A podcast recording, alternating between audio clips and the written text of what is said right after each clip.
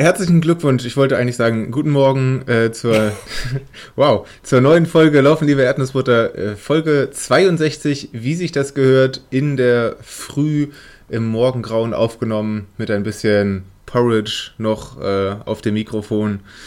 Ähm, ja, so geht's, denke ich. Ich begrüße hier meinen wunderschönen und wunderschnellen Podcast-Partner Daniel. Wunderschnell. Guten Morgen, lieber Niklas. Wir, wir, waren, wir haben angefangen mit unserem Vorgespräch und waren sehr, sehr müde und am Ende des Vorgesprächs waren wir immer noch sehr, sehr müde, aber albern. Das heißt, eigentlich beste Voraussetzung für eine ganz, ganz tolle neue Morning Show auf eurem Lieblings äh, nicht, nicht gebührenfinanzierten Sender in diesem Internet drin. Noch nicht. Und äh, no, noch nicht. Wie gesagt, also wir, wir bleiben dabei. Es gab ja schon erste Reaktionen. Ähm, nervt doch einfach den Lokalsender eurer Wahl und sagt, hier, hört doch mal, ein, hört doch mal rein bei Laufen, liebe Erdnussbutter, die verschlucken nicht nur Vokale, sondern auch Meinungen ähm, und sind mindestens, umgeben sich mit mindestens mit genauso vielen äh, unerträglichen Leuten wie Extinction Rebellion. So. so viel dazu. Lieber Niklas, wie geht's dir? oh je. Ähm, ja, also mir geht's äh, boah, müde, hungrig, kaputt, verwirrt. So ungefähr, denn wir nehmen jetzt eine Woche ziemlich genau vor dem Frankfurt-Marathon auf, über den wir bestimmt äh, jetzt mal noch ein bisschen ausführlicher sprechen wollen.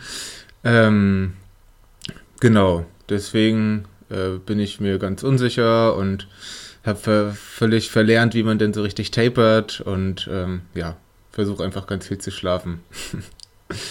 und wie läuft's bei dir?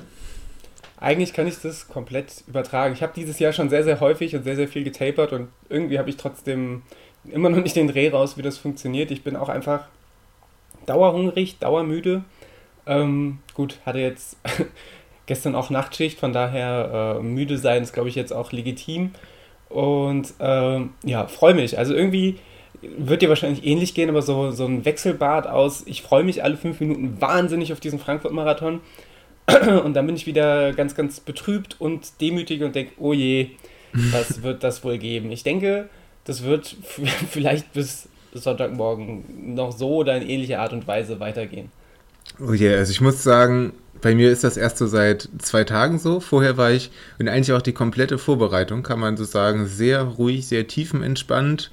Ich hatte das Gefühl, so in den letzten Wochen sind um mich herum so langsam alle sehr aufgeregt geworden und äh, ich habe einfach versucht, da weiterhin wie ein äh, Fels in der Brandung ruhig zu bleiben. Und aber jetzt so, so eine Woche vorher hat es mich dann auch erwischt. Ist ja, ist ja auch äh, ganz normal. Ich glaube, ich habe den Fehler gemacht oder ich habe es irgendwie als gute Strategie empfunden und habe angefangen, mich überall zu hypen und überall so Frankfurt-Kram zu teilen, sei es im Social Media und so Sachen aufzuhängen. Und gestern habe ich unseren äh, Kühlschrank zugeflockt mit Streckenplan Frankfurt, als ob man die Strecke nicht kennen würde und haben nicht, dass du dich Niklas, verläufst. Äh, mit, mit, Niklas, das bist ja du, mit Maria. äh, man kann die Lebenspartner schon mal verwechseln. äh, mit Maria äh, ein wenig die, die Strecke besprochen und ich habe so meine, meine Wunsch-Pace und meine Backup-Pace so ein bisschen, bisschen vorgerechnet und äh, ja, irgendwie dachte ich, ich begebe mich in so einen Tunnel der, der Fokussierung und der großen Vorfreude, aber irgendwie macht es irgendwie auch äh, Angst und Druck, aber vielleicht auch guten Druck. Ich weiß es noch nicht. Ich werde mir bis, wie gesagt, bis Sonntag werde ich mir Zeit lassen, äh, die ganze Grundsituation zu werten. ja, ich habe mir gestern auch äh, nochmal bei YouTube ein Streckenvideo angeguckt und noch ein paar Zusammenfassungen der letzten Jahre, äh, zugegebenermaßen nur von den Profirennen, mit denen ich wahrscheinlich auch Sonntag gar nicht so viel zu tun haben werde. Was? Schauen wir mal. Ähm, ja, ich habe, also mir ist aufgefallen, ich hatte die Strecke irgendwie ein bisschen anders im Kopf. Ich habe vergessen, dass es doch bevor es einmal über den Main geht, bei Kilometer 12 oder 14 oder so, dass es da schon noch ganz schön durch die Stadt geht. Ähm, ja, aber das wird bestimmt alles ganz großartig und ähm, ja, ich versuche mich jetzt, glaube ich, die nächsten Tage eher ein bisschen abzulenken. Äh, ja, und nicht nur Sachen zu machen, die mit Marathon zu tun haben. Das geht. Also ich finde ja, also was man ja sagen muss und was mir gestern erst auch wieder so richtig aufgefallen ist, wie äh, günstig doch die Frankfurt-Marathon-Strecke tatsächlich für Zuschauer ist. Also wenn du da irgendjemanden hast, den du speziell supporten möchtest, äh, allein am Anfang, ähm, dadurch, dass ja so viele Schleifen dabei sind, du kennst direkt nach dem Start bei Kilometer 1, 3, 7, 9, äh, ich glaube 13 auch noch, kannst du quasi ohne dich groß, groß in deinem, deinem Bewegungsradius auszudehnen, kannst du deinen Läufer dann entsprechend oft sehen. Deine Läufer, Läuferinnen und Lebensabschnittsgefährten und was da sonst noch alles auf der Strecke unterwegs ist. Dann kommt so ein kleines Loch, sage ich mal, bis die Leute so, so ein bisschen aus Frankfurt rausgelaufen sind, Richtung Höchst und, und Nied und dann wieder zurückkommen und dann das gleiche Spiel nochmal. Dann kannst du dich ja, sag mal, auf den letzten 10 Kilometern äh, vom, vom, vom Ziel oder spätestens die letzten 5, 6, 7, 8, kannst du dich ja wieder dermaßen oft an der Strecke positionieren. Das ist ja schon das ist schon echt geil und ich habe die Hoffnung, dass man da dann tatsächlich, ohne da jetzt mit den Druck weiter ausüben zu wollen, äh, aber dass man dann da doch äh, vielleicht ein, zwei bekannte Gesichter vielleicht aus unserem direkten Umfeld äh, dann da ähm, an der Strecke erhaschen, erblicken kann. Ja, das äh, denke ich auch. Habe das ja auch letztes Jahr auch äh, ausprobiert, da rum zu supporten. Und natürlich ähm, hat man dann Zeit während dieses Lochs, an dem wir da auf der anderen Mainseite rumlaufen, hat man irgendwie eine Stunde oder anderthalb Stunden Pause und kann sich mal das ein oder andere Franzbrötchen reinwerfen. Und vor allem dieses, dieses, dieses Loch, ich, ist mir aufgefallen, dass Loch einfach ein unfassbar widerwärtiges Wort ist, ohne es in irgendeinen Kontext zu setzen. Loch ist, Alter, es klingt so hart einfach obszön. Ich mag das Wort Loch nicht. Ähm, wie, wie dem auch sei, diese Lücke äh, in, in der, in der, in der ähm, Streckenbegleitung. Ähm, äh, ist ja auch dann sehr, sehr aufschlussreich, weil das geschieht ja genau zu dem Zeitpunkt, ich sag mal so Kilometer 20 oder, oder 25 bis 35. Ähm, da ist ja, da entscheidet sich ja für viele dann so langsam das Rennen und du weißt dann ganz genau, der Mensch, den ich da gerade die, die Däumlein halte, äh, je nachdem, in welchem Zustand ich ihn das erste Mal wieder erblicke, äh, dementsprechend kann ich dann entscheiden, in welche Richtung es geht. Also auf jeden Fall ein sehr, sehr, sehr, sehr spannender Abschnitt. Definitiv. Also wir werden wahrscheinlich dann noch fröhlich lächelnd und vital aussehend auf die andere Mainseite rausgeschickt und kommen dann als verwandelt wieder zurück. Wir haben gestern auf jeden Fall schon ausgerechnet, ähm, weil wir jetzt ja auch einfach irgendwie die Urbanität in der Stadt Frankfurt vertreten als äh, Neusiedler, wohnen ja schon ein Jahr hier, ähm, wie viel es kosten würde, wenn jetzt äh, mich eine Begleitperson äh, auf dem E-Scooter begleiten würde und das wär, würde bei Lime äh, 37 Euro kosten. Und ich würde sagen, das ist eigentlich fair. Zumal, wenn du dann vielleicht an manchen Stationen Pausen machst, kannst du ja den Roller wieder abstellen, die Miete beenden und dann neu starten. Und sag mal, wenn du das lang genug rauszögerst, dann ist es vielleicht, ist es vielleicht günstiger, als wenn du den, den Roller die ganze Zeit äh, in Miete betreibst. Aber ich finde 37 Euro für, wenn du jemanden auf einen 3-Stunden-Marathon begleitest, ähm, voll fair. Ja, ich würde sagen Milchmädchen, Milchmädchenrechnung, denn äh, du hast dann vergessen die 90 Euro, die du für den Marathon ausgegeben hast, weil du ja disqualifiziert wirst. Insofern man rechtzeitig sich, sich angemeldet hat. Bitte? Ja gut. Ja gut, wenn man sich, äh, wenn man sich auf dem E-Scooter anmeldet, na wobei ich würde sagen, man wird von der Strecke geworfen. Ja, ich, ich weiß nicht. Also ich meine, das ist ja an sich ja auch natürlich Begleitpersonen, Begleitfahrradfahrer oder Pacer von außerhalb, die nicht am Rennen teilnehmen, sind ja offiziell auch nicht erlaubt. Aber wenn dann jemand so auf so einem giftgrün leuchtenden Scooter neben, neben mir her duselt, ich denke, das fällt nicht auf. Könnte vielleicht meine Begleitungsstrategie für einen Transvulkanier sein. den neuen Offroad E-Scooter. Aber das Problem ist, und das hat keiner, das hat leider keiner bedacht, dass da sicherlich äh, im Start- oder Zielbereich, das liegt bestimmt außerhalb des Geschäftsbereichs von Lime oder Tier oder einem x-beliebigen E-Scooter-Anbieter, sodass du dort deine Miete nicht beenden kannst hm. und das dann sehr, sehr teuer wird. Na gut, na schlecht. Aber was ich gestern ausprobiert habe, übrigens Lifehack bei der Lime-App, um die, um die Nachbarn zu nerven, du kannst auf Klingeln drücken und dann piepst dieser Roller.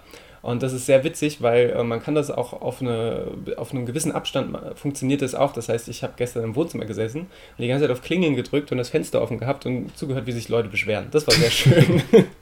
so kann man sich auch von seinem Marathonstress ablenken. Ganz ehrlich, E-Scooter für mich die Revolution des deutschen Nahverkehrs. Keine gute, aber Konterrevolution. Richtig. Denke ich trägt auch ein bisschen mit zur menschlichen Selektion bei. ähm, aber egal. lass, lass, uns das nicht vertiefen. Apropos menschliche Selektion. Ähm, kommen wir mal zum Training. Ähm, ja, wie, wie lief denn dein Training? Wir haben jetzt tatsächlich, glaube ich, einfach einen knappen Monat nicht über unser Training gesprochen. Ich habe regelmäßig fast jeden Tag von dir neue Kilometer in, in meinen Strava rein äh, sliden sehen. Ähm, wie lief es denn so bei dir? Was für Umfänge hast du gemacht? Hast du noch irgendwelche hm, besonderen Läufe gemacht? Hast du irgendwas ausprobiert? Insgesamt lief es äh, muss ich dann doch sagen, ziemlich, ziemlich gut. Ähm, ich bin, habe mich nicht maßgeblich verletzt, äh, bis auf ein, zwei Zwickereien, die, die dann auch wieder weggegangen sind mit ein bisschen Fürsorge. Äh, ich war nicht großartig krank. Hab, wir haben es ja, glaube ich, im Interview mit Stefan äh, in der letzten Folge mal gesagt gehabt, dass ich so ein, zwei Mal das Gefühl hatte, oh, jetzt, jetzt langsam werde ich krank, aber ich konnte es irgendwie dann doch immer mit ein bisschen Ruhe gleich umgehen, sodass es mich nie rausgerissen hat. Das heißt, an sich richtig gute, ähm, richtig gute Voraussetzung für so ein Marathontraining, muss man ja fairerweise sagen. Ähm, was ich im Training ein bisschen gemerkt habe, dass das Jahr halt schon lang war und dass ich dieses Jahr schon viel gemacht habe und äh, dass ich vielleicht nicht ganz so verbissen, wie, wie ich sonst machen würde, an meinem äh, Training festgehalten habe. Das heißt, ich habe versucht, wie gut es geklappt hat, werden wir dann äh, am Wettkampftag sehen, aber ich habe versucht, ähm, dieses Mal noch viel, viel intensiver auf meinen Körper zu hören und wenn ich eine, wenn ich eine Belastungswoche hatte und ich habe gemerkt, es fühlt sich alles sehr, sehr gut an, dann konnte die auch mal ein bisschen umfangreicher werden als das, was ich mir in den Kopf gesetzt habe. Ähm, also ich bin dann beispielsweise mal zur Arbeit gelaufen, statt mit dem Rad gefahren und wieder zurück. So habe ich dann auch nochmal ähm, fünf bis zehn Zusatzkilometer, je nachdem, ob ich auch zurückgelaufen bin oder nicht, äh, gesammelt und ähm, hatte dann, glaube ich, als größte Peakwoche in meiner Marathonvorbereitung irgendwas um die 110, 113 Kilometer, was für mich, für meine Verhältnisse wirklich sehr, sehr, sehr viel ist. Und ich muss witzigerweise sagen, jetzt in der Retrospektive war es wirklich die Trainingswoche, die sich für mich am besten angefühlt hat, weil ich da keinerlei, keinerlei Wehwehchen, kein, kein Zetern oder sonst was hatte. Es war einfach rundum eine gelungene Trainingswoche. Ähm, ja, habe in den letzten Wochen natürlich dann schon gemerkt, äh, hast dieses Jahr viel gemacht, so langsam, so langsam fordert das Tribut und ähm, habe dann variiert und habe dann auch mal, wenn ich gemerkt habe, okay, der Körper, der ist jetzt wirklich, der braucht einfach einen Ruhetag mehr, dann habe ich dem auch einen Ruhetag mehr gegönnt ähm, und äh, ja, habe mich da versucht, äh, ein bisschen mein, mein, mein Training dahingehend noch ein bisschen zu optimieren, dass ich halt nicht gesagt habe, so wie sonst, ähm, das Training, das Training läuft ähm, und ich, ich, äh, ich laufe stur hinterher. Ähm, vielleicht, aber, aber was heißt vielleicht natürlich auch ein bisschen aus der Verantwortung hinaus für die anderen Wettkämpfe, also oder für, meine Haupt, für meinen Hauptwettkampf dieses Jahr, den WAEW e und auch letztes Jahr für die beiden Marathons habe ich ja mit Adrian trainiert und da war es ja so, da hatte ich ja einen Trainingsplan und ich habe ihm Feedback gegeben, wie ich mich fühle und er hat dann ja gleich die, die, äh, die Entscheidung mir quasi abgenommen oder, oder getroffen, äh, wie es belastungsmäßig weitergeht. Ähm, jetzt obliegt die Verantwortung mir momentan selbst, ähm, was ganz schön ist, was aber natürlich, äh, oder, oder, oder was natürlich mein Problem ist, da ich dazu neige, prinzipiell eher zu viel als zu wenig zu machen. Und äh, da habe ich ja in dieser Marathonvorbereitung halt schon versucht, entsprechend gegenzusteuern. Wie gesagt, wie das geklappt hat, erfahren wir in sechs Tagen, Zeitpunkt der Aufnahme. Äh, ja, aber ich bin, ich bin echt zuversichtlich. Also was mich doch gefreut hat, dass ich es dann nach, äh, ja, nach einem kleinen Loch zwischendurch, nach dem, nach dem Allgäu-Marathon, relativ fix wieder hingekriegt habe, ein bisschen Tempo drauf zu, drauf zu schaffen. Äh, also die Intervalle, gerade so die Geschichten Tausender-Intervalle und so, nachdem sie echt zu Beginn sehr, sehr schwerlich waren, kam ich richtig gut rein, haben auch äh, richtig Spaß gemacht, sich da mal wieder äh, äh, bis an die Kotzgrenze ranzuführen und diese vielleicht sogar noch ein Stück weiter zu verschieben. Ähm, also habe ich ganz vergessen, wie viel Spaß auch einfach so, weiß nicht, sechs, sieben oder achttausender Intervalle auf der, auf der Bahn seines Vertrauens machen können. Müssen wir übrigens auch mal wieder zusammen machen. Das waren letztes Jahr irgendwie auch so mit meine Lieblingsfolgen, als wir zusammen äh, Intervalle gejagt haben und dann, äh, und dann danach so ein bisschen Podikram gemacht haben und uns sieben Weg-UFOs in den Leib gespeist haben. Ähm, ist irgendwie auch äh, einer, einer der ruhmreichen Erinnerungen äh, in der Geschichte von, von Laufen, liebe Erdnussbutter, die hoffentlich ewig fort, äh, fortführt. Mal und, gucken. Äh, also nicht die Geschichte, sondern ob es nochmal ein Weg-UFO gibt. Nee, aber ähm, tatsächlich ähm, muss ich dann doch sagen, äh, und das stimmt mich auch zuversichtlich, ich habe auch hier mal meine Trainingsplanung parallel aufgemacht. Ähm, insgesamt, ich glaube, zwei oder drei Wochen war es, nee, zwei Wochen gab es insgesamt so, sogar überhaupt nur in meiner, ich sag's jetzt mal, zehnwöchigen fokussierten Vorbereitung, ähm, allein auf den, auf den Frankfurt-Marathon wo ich äh, mal downgraden musste, also wo ich meine Einheit verkürzt äh, habe oder, oder, oder habe ausfallen lassen aus äh, Gründen, dass ich, dass ich, dass ich, dass es halt nicht gepasst hat. Ähm, und ansonsten lief es halt echt, echt gut und ich habe die, die Ziele, die ich mir im Training gesteckt habe, ähm, alle, alle weitestgehend erfüllt. Ich habe einen Trainingswettkampf, so wie du, so einen Halbmarathon hatte ich jetzt leider nicht drin. Ähm, aber dafür, ja, blicke ich da einfach, blicke ich da einfach auf meine Intervalleinheiten äh, aus dem September ähm, und denke, das wird schon werden. so, so viel monologisiert. Äh, Niklas, wie lief dein Training? Also erstmal, äh, weiß ich nicht, vielleicht ist es noch zu früh zum Gratulieren, aber vielleicht kann ich schon mal zur sehr guten Vorbereitung gratulieren, äh, wenn auch noch nicht zum Marathon. Also wirklich äh, sehr, sehr krasse Umfänge. Ähm, Hammer. Also ich glaube, das kann nur gut gehen. Ähm, Wir werden sehen. Ähm, wie gesagt, also das war, ich habe schon gemerkt, das war ab und an so ein, so ein, so ein, so ein, äh, so ein, so ein Tanz auf Messers Schneide, so sagt man ja. ähm, aber das hat eben auch Spaß gemacht, so seinen, seinen Körper da auch zu fördern und äh, zu fördern und zu fordern und zu schauen, äh, wie man selber auf die Reize reagiert. So ein bisschen Erfahrung hatte man dann ja schon und äh, so ein bisschen habe ich ja dann auch mit äh, ja, trainingstechnisch, trainingsphilosophisch an mir selbst rum experimentiert, aber das hat hat zumindest auch den Impuls gegeben, dass das Training selber nochmal noch mal mehr Spaß gemacht hat, als es äh, ohnehin schon macht. Aber ich bin ja nicht der Einzige, der sich sehr, sehr gewissenhaft äh, und gewissentlich auf den Frankfurt-Marathon vorbereitet hat. Äh, nämlich du, lieber Niklas, und jetzt kommt dein Part, hast ja auch trainiert wie ein Berserker. Äh, ja, das, vielleicht kann man das so sagen. Ähm, ich habe mir mal zwei, zwei Einheiten exemplarisch rausgepickt äh, aus der Vorbereitung. Und zwar war das einmal eine Einheit, die ich in Berlin gemacht habe. Äh, wir waren nämlich beim Berlin-Marathon. Da komme ich sicherlich später auch nochmal kurz drauf zu sprechen, über die ganze Veranstaltung. Ähm, jedenfalls war ich dann am Tag nach dem Berlin-Marathon selber, stand bei mir ein 33-Kilometer-Lauf auf dem Plan.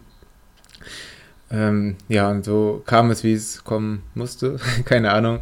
Äh, das war der Tag, an dem das Unwetter Mortimer oder Mortimer, finde ich klingt deutlich besser, äh, über Deutschland gewütet ist und insbesondere über Berlin, was zu umgekippten Bäumen und nicht fahrenden Bahnen und so weiter geführt hat. Ähm, ja, aber der Lauf wollte natürlich trotzdem gemacht werden. Ich habe mich dann nicht getraut, irgendwie in einen Park oder so zu gehen, weil ich schon morgens, als ich mal kurz äh, die Nachrichten aufgemacht habe, gesehen habe, dass überall in Berlin wohl Bäume rumliegen und rumfliegen und so. Und habe mich für eine Strecke entschieden, die ich eigentlich auch vorher so im Kopf hatte, nämlich das Tempelhofer Feld. Da war ich schon mal laufen, schon öfter, glaube ich. Ähm, Finde ich einfach ein sehr geiles, sehr geiles Gebiet da auf dem ehemaligen Flughafengelände. Problematik, da stürmt es natürlich umso doller, weil absolut nichts äh, in der Nähe ist, wenn man da über so eine Landebahn läuft hat dann dazu angefangen zu regnen. Es war sehr kalt und das war wirklich so eine Einheit unfassbar. ähm, äh, ich hatte dummerweise auch noch zwei, zwei Tempoblöcke drin, heißt zweimal fünf Kilometer im angepeilten Marathontempo. Und teilweise, also egal ob jetzt im Marathontempo oder im normalen Dauerlauftempo, bin ich nicht vorangekommen. Also ich habe, da waren auch Leute, so Fahrradfahrer, die sind fast umgefallen tatsächlich. Ich kann mal ein, ein Foto vielleicht mit in den, mit in den äh, Beitrag stellen. Da waren ähm, auf der Landebahn so hm, Verkehrsbarken, heißen die, glaube ich. Ähm, also Verkehrsabsicherungsschilder mit, mit so Betonklötzen unten abgesichert, die sind auch umgefallen. Ähm, ja, irgendwann wurde ich dann von der, von der fliegenden Mülltonne überrascht. und äh, von den Bäumen sind die ganze Zeit irgendwelche Äste und so rumgeflogen. Also es war wirklich ein, ein sehr, sehr irrer Lauf. Habe ich mich erinnert gefühlt an äh, Ludwig, der ja in der WHIW-Vorbereitung, glaube ich, einen 60-Kilometer-Lauf auch auf dem Tempelhofer Feld gemacht hat und auch mit ähnlichen Wetterbedingungen. Äh, ja, Grüße gehen raus, das ist auf jeden Fall. Ja, man, man, kann ja schon mal vorwegnehmen, man weiß ja, zu welcher grandiosen WHEW-Zeit es bei Ludwig geführt hat. Also das kann nur ein hervorragendes Omen sein. Hoffentlich wird das nicht meine Marathonzeit, aber aber nee, ich denke, das, das passt. Ähm, genau, und anderer Lauf war jetzt vor einer Woche, sprich, ähm, ja, quasi zum, zum Abschluss der, der richtigen Vorbereitung, bevor das Tapering mehr oder weniger eingeläutet worden ist. Ein Steigerungslauf über 35 Kilometer heißt relativ langsam starten und dann immer schneller werdend. Ähm, genau.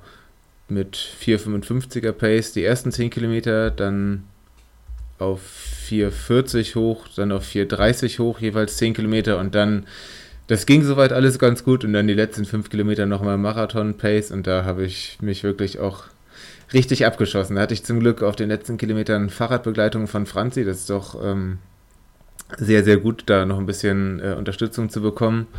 Aber als ich dann da Kilometer 35 durch war, da musste ich mich da auch erstmal äh, ordentlich fangen und habe ein paar Minuten gebraucht, um wieder zu den Lebendigen zu gehören. Das war, ja, das waren so Schlüsseleinheiten auf jeden Fall. Krass, also die gerade die, die Einheit am äh, Tempelhofer Feld, die habe ich dann, glaube ich, auch ziemlich zeitig gesehen äh, bei Strava und dachte mir einfach nur, du, du, du, du fieser Mistkerl. Also das war, das war wirklich, das war wirklich richtig, richtig krass, was du da, ähm, was du da rausgehauen hast. Also äh, generell diese, diese, diese, diese Einheiten mit, mit, mit diesen Tempoblöcken drin, die, die mag ich ja auch total gern. Ähm, also diese, diese Long Runs so kurz vor der, äh, vor, vor dem Wettkampf, ähm, weil die halt, finde ich, auch ähm, einfach viel Selbstvertrauen geben, das ist das eine. Ähm, aber auch fürs Tempogefühl finde ich viel bringen, einem zeigen, wie sich so eine Belastung anfühlt und bei dir halt ganz klar diese, diese mentale Geschichte, wenn man bei diesem Dreckswetter dann noch so raushauen kann, ähm, Chapeau. Ja, nee, also insgesamt bin ich mit der Vorbereitung sehr zufrieden, bin sehr froh, dass ich mich, ähm, dass ich sehr gut mit den langen Läufen zurechtgekommen bin, weil ich die ja relativ lange nicht gemacht habe. Also Brudi Grimm Vorbereitung jetzt im Sommer mal ausgenommen. Habe eigentlich fast zwei Jahre keine, äh, zumindest nichts so über 25 Kilometer gelaufen. Und das ging alles sehr gut und ähm, ja, also ich habe nicht so, nicht so hohe Umfänge gemacht wie du. Ich glaube so 80 bis 90 Kilometer war bei mir eher das Maximum, aber ähm, da bin ich auch immer vorsichtig wegen meiner Verletzungshistorie und ähm, mal, mal gucken, was beim Marathon rauskommt, ob man das dann vielleicht beim, beim nächsten Marathon, der dann vermutlich folgen wird, äh, ein bisschen steigern kann oder auch muss. Äh, mal gucken. Ähm, ja, ja, ich würde mir da ich würde mir da gar keinen Kopf drum machen. Also ich bin ja, das das beste Beispiel für maximaler Erfolg mit verhältnismäßig niedrigen Umfängen, ist ja für mich immer unser, unser Lieblings-Lukas aus der Wechselzone. Und der ist ja in Hamburg, lass mich nicht irren, 2,58 gelaufen, so um den Dreh, kann das sein? Ja, das kann sehr gut sein. Auf jeden Fall sehr, sehr, sehr deutlich unter 3. Äh, ich hoffe, er nimmt es mir jetzt nicht böse, wenn ich die falsche Uhrzeit, äh, die falsche, die falsche Zielzeit rausballer. Aber wenn man dann seinen Strava verfolgt, und äh, das mache ich doch sehr gerne, weil ich immer wieder verblüfft bin, dann haut er ja auch Leistung raus mit verhältnismäßig niedrigem Trainingsaufwand und da, ähm, ja, wer weiß, vielleicht bist du ja auch so ein Typ und äh, hast dich da eher limitiert, weil du zu viel trainiert hast. Man weiß es ja nicht. Also ich bin, ich bin wirklich sehr, sehr, sehr gespannt, was bei deinem Frankfurt-Marathon bei rumkommt und so oder so bin ich mir sehr, sehr sicher, dass es ein fantastisches Ergebnis wird. Und man muss ja sagen, ich glaube, deine letzte Marathon-Bestzeit liegt auch so im Bereich von 3 Stunden 23, 22? 24. 24. Alle Zahlen gesagt, bis auf die Merde. Ähm, nee, aber tatsächlich, also wenn, wenn, wenn, du, wenn du anläufst, wie du, wie ich, wie ich glaube, dass du geplant hast, anläufst, dann kannst du die letzten 10 Kilometer ins Ziel gehen und dann bist du immer noch im Bereich deiner Marathon-Bestzeit. Also das ist, äh, ja, also du kannst dermaßen befreit aufrennen und äh, ich hoffe, das tust du auch oder ich bin da zuversichtlich, dass du das tust. Das wird echt, echt großartig. Ja, ähm, ja, ich bin ganz, bin ganz gespannt. Äh, was ich sonst noch so über die, die äh, Marathon-Vorbereitung gemerkt habe und ein bisschen verblüfft war, dass ich, ich bin mit dem Essen nicht hinterhergekommen. Das kannte ich so eigentlich nicht. Ähm, Hörer, Hörer und Hörerinnen der ersten Folge wissen ja auch, dass man auch in der Marathon-Vorbereitung ganz gut zunehmen kann, wenn man, wenn man das ordentlich versucht. Ähm, wenn man sehr viele Erdnussbutterbrötchen im Trainingslager isst zum Beispiel. Ähm, aber es, also ich habe einfach kiloweise abgenommen und ich bin nicht hinterhergekommen und ja, ich hoffe, dass sich, dass sich das jetzt einstellt. Das ist äh, zwar auch was Komisches, was ich so noch nicht kannte. Ähm, ja, sonst muss ich mir mal überlegen, wie das weitergeht, was ich noch alles an Essen in mich reinwerfen kann. Lifehack auch da, glaube ich, jedem zu empfehlen, Erdnussbutter. also die, unser Podcast trägt den Namen ja hoffentlich äh, nicht ohne Grund und das ist doch ein hervorragender Energielieferant. Ähm, von daher gönn dir doch einfach mal in diese Richtung. Ja, habe ich ein bisschen, bisschen vernachlässigt, glaube ich, die letzten Wochen. Liegt aber, glaube ich, so in der Natur der Sache, oder? Stellst du, stellst du deine Ernährung kurz vor dem Wettkampf wissentlich um? Weil bei mir ist das immer so schleichend, dass ich denke, ähm, jetzt, ich meine, ich hau mir immer noch Mist in, in, in, in den Körper und habe wieder gemerkt, okay, Oktober eigentlich scheiß Zeitpunkt für, für Marathon, weil da haben ja die, die ganzen äh, die, das, die ganze Weihnachtsnascherei, Spekulatius, Lebkuchenherzen, Christstollen, das hat ja alles Hochkonjunktur. Aber tatsächlich ist mein Körper dann so gepolt, dass er momentan so ab und an mal so ein Hüngerchen drauf verspürt und dann, dann gönne ich mir da auch was, aber äh, so im Großen und Ganzen bin ich da bin ich da gar nicht so empfänglich für wie sonst. Ja, ich, ich mache mir da sehr viele Gedanken drüber. Nee, ich glaube, so ein paar, paar Naschereien gibt es auch, wobei ich jetzt versuche, die, die letzte Woche natürlich relativ, relativ gut zu gestalten und äh, mal eher auf den Apfel auszuweichen, statt auf die Großpackung Spekulatius. Aber ähm, ja, ich glaube, eher, eher versuche ich so auf die, auf die richtigen Mahlzeiten darauf zu achten, dass da viel, viel gute Stoffe drin sind und nicht so viel Schrott. Hm. Okay. Mal schauen, ob ich das so durchhalte. Also äh, gestern gab es auch einen kleinen Unfall mit so einer kleinen Chipstüte. Muss man mal gucken. Chips machen mich ja generell gar nicht so an. Ne? Wir, haben, wir haben unsere neue Lieblingsnascherei im, in unserem Hause ist äh, Pufuletti. Irgendwie so, so Ostblock-Chips aus Mais oder so. Oder nee, Ost, Ostblock-Flips eher gesagt. So, so gepresster Mais mit, mit so ein bisschen Öl und Salz und äh, ich finde das Zeug so geil. Lifehack hat halt irgendwie die, die äh, gefühlt die Hälfte an Kalorien von Chips nur und schmeckt halt aber dafür doppelt so geil.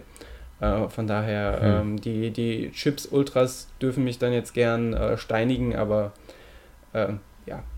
okay, ich war wirklich zu lange nicht mehr bei euch Gast. Dann werde ich das, werde ich das mal ausprobieren und euch die wegessen. Sehr, sehr gern. Wir, wir gehen auch nach unserem Wocheneinkauf, legen wir dann auch gleich immer so einen Vorrat an. Von daher, wenn du kurz nach dem Wocheneinkauf hier eintriffst, äh, ist das safe. Na klar. Ähm, ah, genau. Eine Frage ist mir noch aufgekommen, die ich, die ich dir mal stellen wollte, ähm, wo ich mir jetzt ein äh, bisschen unsicher war. Und zwar, wie machst du das mit deiner Uhr? Du hast ja eine neue Uhr, mit, über die können wir übrigens gleich auch nochmal sprechen. Ähm, beim, beim Marathon selber wenn die Distanz nicht ganz hinhaut. Ich hatte beim letzten Frankfurt-Marathon auf jeden Fall auch deutlich äh, zu viel Kilometer auf der Uhr. Ähm, stoppst du an jedem Kilometer einmal die, die Rundenzeit quasi, wenn du das Schild siehst, um, um zu überprüfen, welche Zeit du hast, lässt du es einfach durchlaufen und ähm, ja, hast du da irgendwie eine Strategie? Also mein, mein, mein Plan ist tatsächlich, ähm, um auf Nummer sicher zu gehen, weil ich hatte beim Frankfurt Marathon 2016, glaube ich, auch so um die 43 Kilometer drauf. Ähm, was wahrscheinlich auch daran liegt, dass ich Menschenmassen hasse und ich deswegen immer fernab der Ideallinie gerannt bin. ähm, nee, aber ich, ich habe tatsächlich vor, äh, wenn ich, wenn ich dran denke, vor lauter Aufregung, äh, nach jedem Kilometer oder zumindest im späteren Rennverlauf bei, bei äh, jedem Kilometer die Rundentaste zu drücken. Sprich, dementsprechend siehst du ja dann immer die, egal ob das jetzt 800 Meter oder 1,3 Kilometer sind, du siehst halt deine effektiv tatsächlich gelaufene Pace für den gemessenen Kilometer der Strecke. Ähm, genau. Und das, das versuche ich so durchzuziehen. Wie machst du das? Ja, ich äh, bin mir noch nicht sicher, aber das klingt tatsächlich nach einer guten Strategie. Ich finde es halt, es ist halt irgendwie auch Selbstbeschäftigung und das ist halt, also ich, ich denke da traurigerweise an deinen äh, Lauf auf der Laufbahn oh, jo. dieses Jahr zurück in Deutz oder wo das war. Auf dem Molzberg. Auf, auf dem Molzberg. Da, wo es noch kein GPS gibt. Ja. äh, das ist doch wahrscheinlich eher von den Russen erschlossen. Da gibt es dann Glon-Ass oder so, keine Ahnung. Äh, nee, tatsächlich denke ich da dann dran zurück und dachte dann, na, bevor du dich nachher grämst und du denkst, du bist irgendwie auf Bestzeitkurs ähm, äh, und und äh, ja, denke ich, nutze ich doch einfach diese, diese Kontrollinstanz. Ich habe mir auch gestern auf der äh, Ehrenmann-Seite vom Ehrenmann Stefan Kracht auf dem Run Wörter, da kannst du ja auch einstellen, dass er dir Splits rausballert. Da habe ich mir dann die 5 Kilometer Splits für, für meine Zeiten äh, ausrechnen lassen bzw. anzeigen lassen und mal ausgedruckt, sodass ich mir sie visualisieren kann. Werde es aber bestimmt auch in irgendeiner Form, vielleicht in Form von so einem Pacebändchen, die du auf der Marathonmesse kriegst, vielleicht aber auch einfach äh, irgendwie auf den, auf den Unterarm gekritzelt oder so. Ähm, werde ich auf jeden Fall mit mir führen, dass ich dann halt einfach da nochmal checken kann. Aber letztlich, wenn ich die Rundentaste drücke und da steht dann Pace X, äh, dann weiß ich ja, bin ich auf Zielkurs oder nicht. Ja, ähm, da vielleicht als Tipp, ähm, man kann die bei, bei Essex, die machen so Pace Your Race Armbänder, kann man die jetzt schon vorbestellen. Das heißt, du kannst jetzt quasi schon deine Zielzeit eintragen und dann brauchst du es dir bei der Messe nur abzuholen. Ja, ich habe schon überlegt, mir zwei Accounts zu machen, damit ich mir zwei Bändchen holen kann. Das ist jetzt äh, Daniel grüßt aus der sozialen Hängematte. Aber äh, und dann haben weil, die anderen keins. Weil ich habe ja, ich habe ja Plan A, Plan B und ähm, ja, dementsprechend, äh, wenn Plan A nicht aufgeht, äh, würde ich ja dann nach Plan B agieren und dann hätte ich da natürlich auch gern die Zwischenzeiten. Klar. Ja, vielleicht naja. einmal links, einmal rechts. Vielleicht so. Ähm, aber das führt mich tatsächlich zu der für mich heute fast schon wichtigsten, interessantesten Frage, lieber Niklas. Wie sieht dein Plan aus für den, für den Frankfurt-Marathon? Also wie deine Zielzeit, die versuchen Sub 3, das steht, nehme ich an, nach wie vor. Genau. Genau. Haben wir auch hoffentlich schon in diesem Podcast gesagt. Wenn nicht, dann haben wir es gelegt. Aber ich war mir fast sicher, du hättest es schon mal erwähnt, deswegen dachte ich, ich äh, bin mal so, so frei. Ähm, wie gehst du das Ganze an? Flachspielen hochgewinnen, denke ich. Ja, ähm, ähm, drei Ecken, ein Elber. ein, ein Spiel dauert 90 Minuten, ein Marathon auch. Ähm, nee, ich. Äh, wow. Äh, nee, tatsächlich habe ich keinen, also keinen krassen Plan, wie, also Leute planen ja manchmal einen negativen Split zu laufen oder so. Das äh, habe ich jetzt nicht, nicht geplant. Ich laufe einfach die Pace los. Das ist so ziemlich genau eine 412 bis 413. Ich glaube, eine 412 führt zu einer Zielzeit von 2,58 und ein paar wenige zerhackte Sekunden. Ähm, genau, das, ja, ich, also ich habe da eher so ein bisschen die Sorge, dass ich das ganz gut hin, äh, dass das ganz gut klappt und ich dann aber hier die paar Meter zu viel habe und dann mit drei Stunden und 23 Sekunden rein, rein äh, jage ins Ziel. Ähm, deswegen ist da auf jeden Fall ein kleiner Puffer und natürlich auch, weil ich bestimmt auf den letzten Kilometern hoffentlich nur ein paar Sekunden mal verliere, weil ich ein bisschen langsamer werde. Ähm, hoffentlich nicht zu viel. Ja, also tatsächlich, sonst gibt es keinen keinen großen Plan. Ich habe ein paar Gels dabei. Ich äh, versuche möglichst viel zu trinken unterwegs. Ja, und sonst tatsächlich flach spielen. Sehr stark. Ähm, ja, und ich hoffe natürlich, äh, möglichst viel von dir mitzubekommen. Wie ist denn dein Plan? Kommst du mit? Ähm, ich glaube, das wird nicht funktionieren. Also, ähm, ich habe ja tatsächlich, ich weiß gar nicht, ob ich meine Zielzeiten hier selber überhaupt schon mal präsentiert habe. Ich habe ja, also will auf jeden Fall Bestzeit laufen, die liegt bei 3,6 und will aber schon, oder wird wahrscheinlich, wenn sich die Woche nicht alles überwirft, äh, schon auch recht aggressiv anlaufen und mit Kurs auf äh, vielleicht drei Stunden, vielleicht knapp drunter, vielleicht knapp drüber, aber auf jeden Fall da in die Richtung mal äh, forsch emporpreschen und dann während des Rennens entscheiden, ob es mich eher, äh, in, in, welche Richtung es mich eher zieht. Ähm, genau, äh, aber so eine 412, die werde ich am Anfang leider, leider, leider nicht mitgehen können. Das ist mir dann doch auch ein bisschen, bisschen zu aggressiv. Da, da kenne ich meine Grenzen dann vielleicht doch schon zu gut. Und äh, ich bin ja tatsächlich eher die Fraktion, die dann sagt, so, ich gehe es lieber langsamer an und hoffe dann auf einen auf Negative Split oder im Idealfall läuft es so äh, wie in Münster letztes Jahr, dass ich wirklich Marathonhälfte 1 und 2 in nahezu der exakt selben Durchschnittspace äh, laufen kann. Das wäre so meine, meine äh, Wunschvorstellung. Ähm, die Überlegung, die ich mir momentan noch stelle, ist, laufe ich einfach los nach, meiner, nach, nach, nach meinem Pace-Plan äh, oder haue ich mich an die, äh, die Pacer-Gruppe hinten dran äh, und beachte meine Uhr dann vielleicht auch gar nicht mehr groß, weil dann weiß ich ja, wenn ich den Pacern hinterher renne, äh, wenn der seinen Job nicht ganz scheiße macht, dann komme ich ja äh, mit der entsprechenden Zielzeit rein. Ähm, ich glaube, das mache ich aber auch einfach davon abhängig, wie groß die Gruppe, die Pace-Gruppe dann da ist, die Gruppe an Pacemakern, was da für Leute rumäumeln äh, und wie sich das dann an den, an den Verpflegungsstellen äh, gestaltet, weil das ist für mich so der große, der große Minuspunkt, wenn du in einer, in einer großen Laufgruppe unterwegs bist. Ähm, die kommen dann halt alle gleichzeitig am Verpflegungspunkt an äh, und so ein drunter und drüber, da habe ich ehrlich gesagt nicht so Bock drauf. Ähm, ja, aber man muss, man muss einfach mal schauen. Ich habe mir die, die Pläne gemacht für knapp unter drei und für etwas über drei und äh, schau mir mal an, äh, vielleicht gibt es da noch irgendwann den spontan entwickelten Plan 3 und ich komme zu einer ganz anderen Zeit rein. ähm, das, das werden wir dann sehen. Tatsächlich sehe ich die. Ich habe zwar richtig Bock zu laufen, ich habe immens Bock, eine neue Bestzeit aufzustellen und bin mir auch sehr, sehr sicher, dass ich das kann. Ähm, sehe das aber jetzt nicht so verbissen wie, wie, äh, wie andere Wettkämpfe von mir, was vielleicht einfach daran liegt, dass ich dieses Jahr mein großes Jahreshighlight schon hatte. Und äh, ja, es ist nicht so, dass ich mich darauf ausruhen möchte, das nicht, aber das kann einen ja keiner mehr nehmen. Und dementsprechend äh, genieße ich es dann, das Ganze dann doch auch mal äh, locker zu sehen, auch wenn ich mich da sportlich gern unter Druck setze und sehr, sehr fokussiert auf, auf mein Ziel hingearbeitet habe und mir auch sicher bin, dass ich es sportlich erreichen kann, weiß ich, ist es kein Weltuntergang, äh, wenn es da eine kleine Variation gibt, sage ich mal. Ja, ist natürlich eine richtig gute Ausgangssituation jetzt, dass du schon ja, quasi deine Pflichtaufgaben äh, schon gemacht hast, wobei das die, der WHW jetzt auch keine Pflichtaufgabe ist. Ähm, genau, und jetzt quasi nochmal so einen Bonus draufsetzen kannst. Ich erinnere dich gern nächstes Jahr im Mai an deine Pflichtaufgabe WHW. oh Mann. Nee, aber äh, tatsächlich ist es ja so, ich habe dieses Jahr eine neue äh, Halbmarathon-Bestzeit geschafft, ich habe äh, den 100er geschafft, ähm, ich habe endlich mal einen niceen Berglauf gehabt, ähm, auch wenn der sportlich definitiv ausbaufähig war, das hatten wir hier schon erläutert.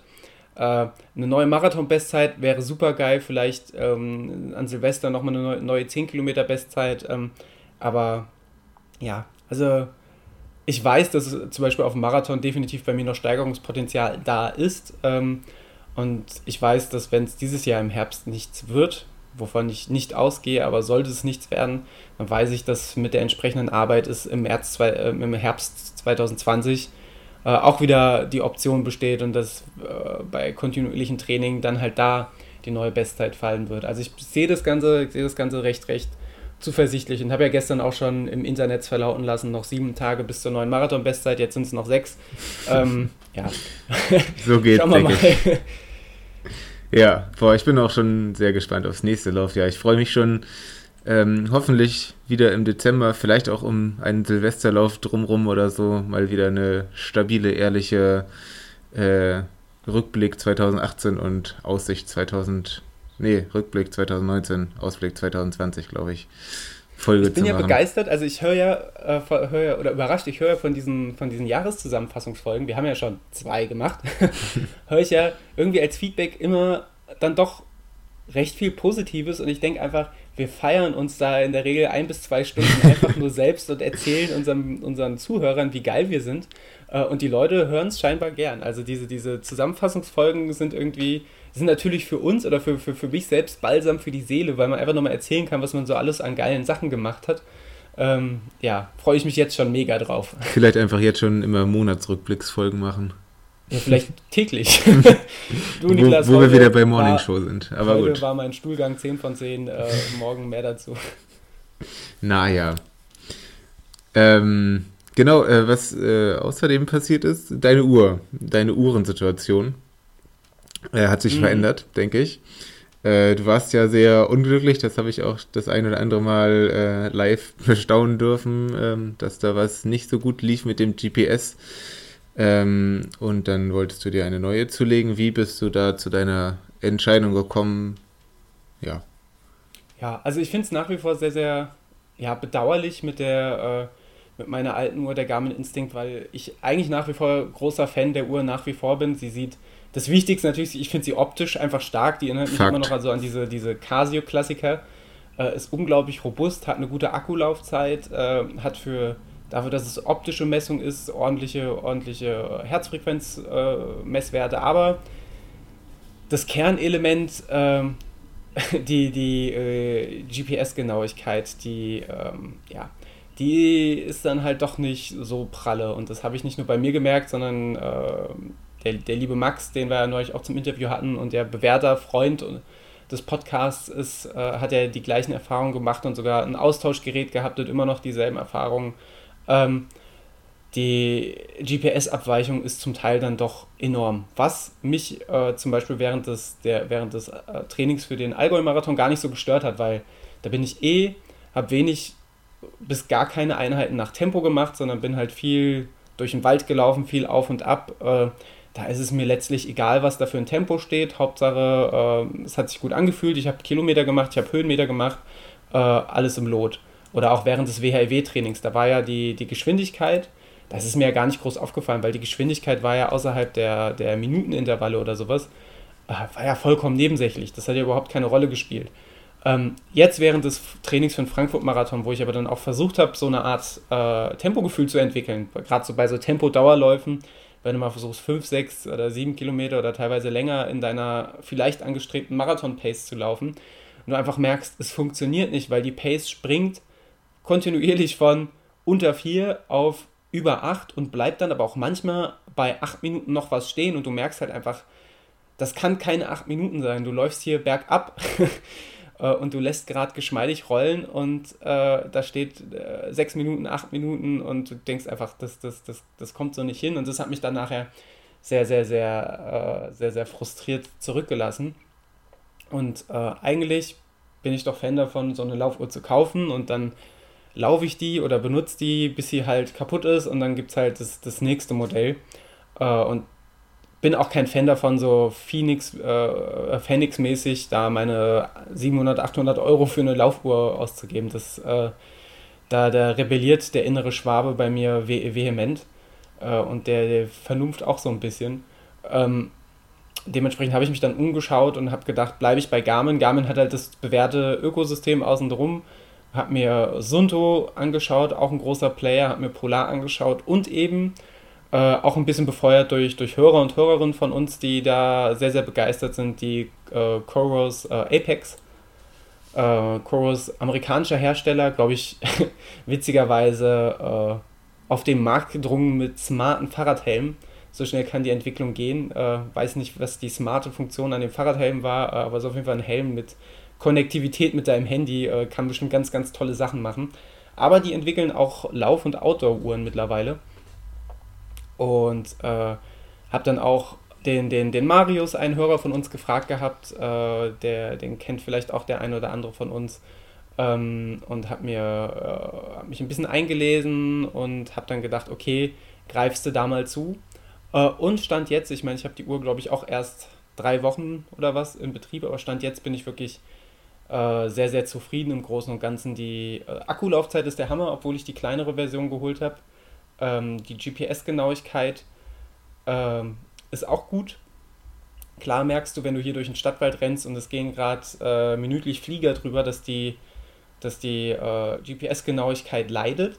Ähm, aber es gibt halt einfach zwei Funktionen, die, die das gut auffangen können. Das ist zum einen schon mal das Feedback, die Uhr sagt mir, wenn das GPS gerade schwach ist, dann steht da auch GPS schwach. Das heißt, wenn, wenn dann da die Pace enorm springt, dann kann ich das in einen direkten Zusammenhang führen äh, und zerfließ nicht sofort in Selbstvorwürfen, warum ich jetzt diese Vierer-Pace nicht halten kann.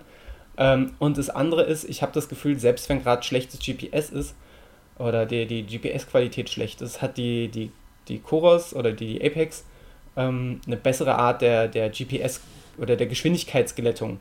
Das heißt, äh, die, die, die Pace wird halt äh, ja, wird halt entsprechend geglättet über die verschiedenen Messpunkte hinweg und ist deswegen äh, von, der, von der angezeigten Geschwindigkeit, glaube ich, immer noch genauer als das, was die Garmin Instinct gemacht hat. Die Garmin Instinct hat, glaube ich, die Pace ausgespuckt, so wie sie auf dem letzten Messpunkt war und das ist vielleicht so von der, von der Geschwindigkeitsanzeige nicht so, äh, nicht so pralle und wenn du dann halt Fehlmessungen dazwischen hast, dann kommen da halt ganz, ganz krude Werte, äh, Werte raus.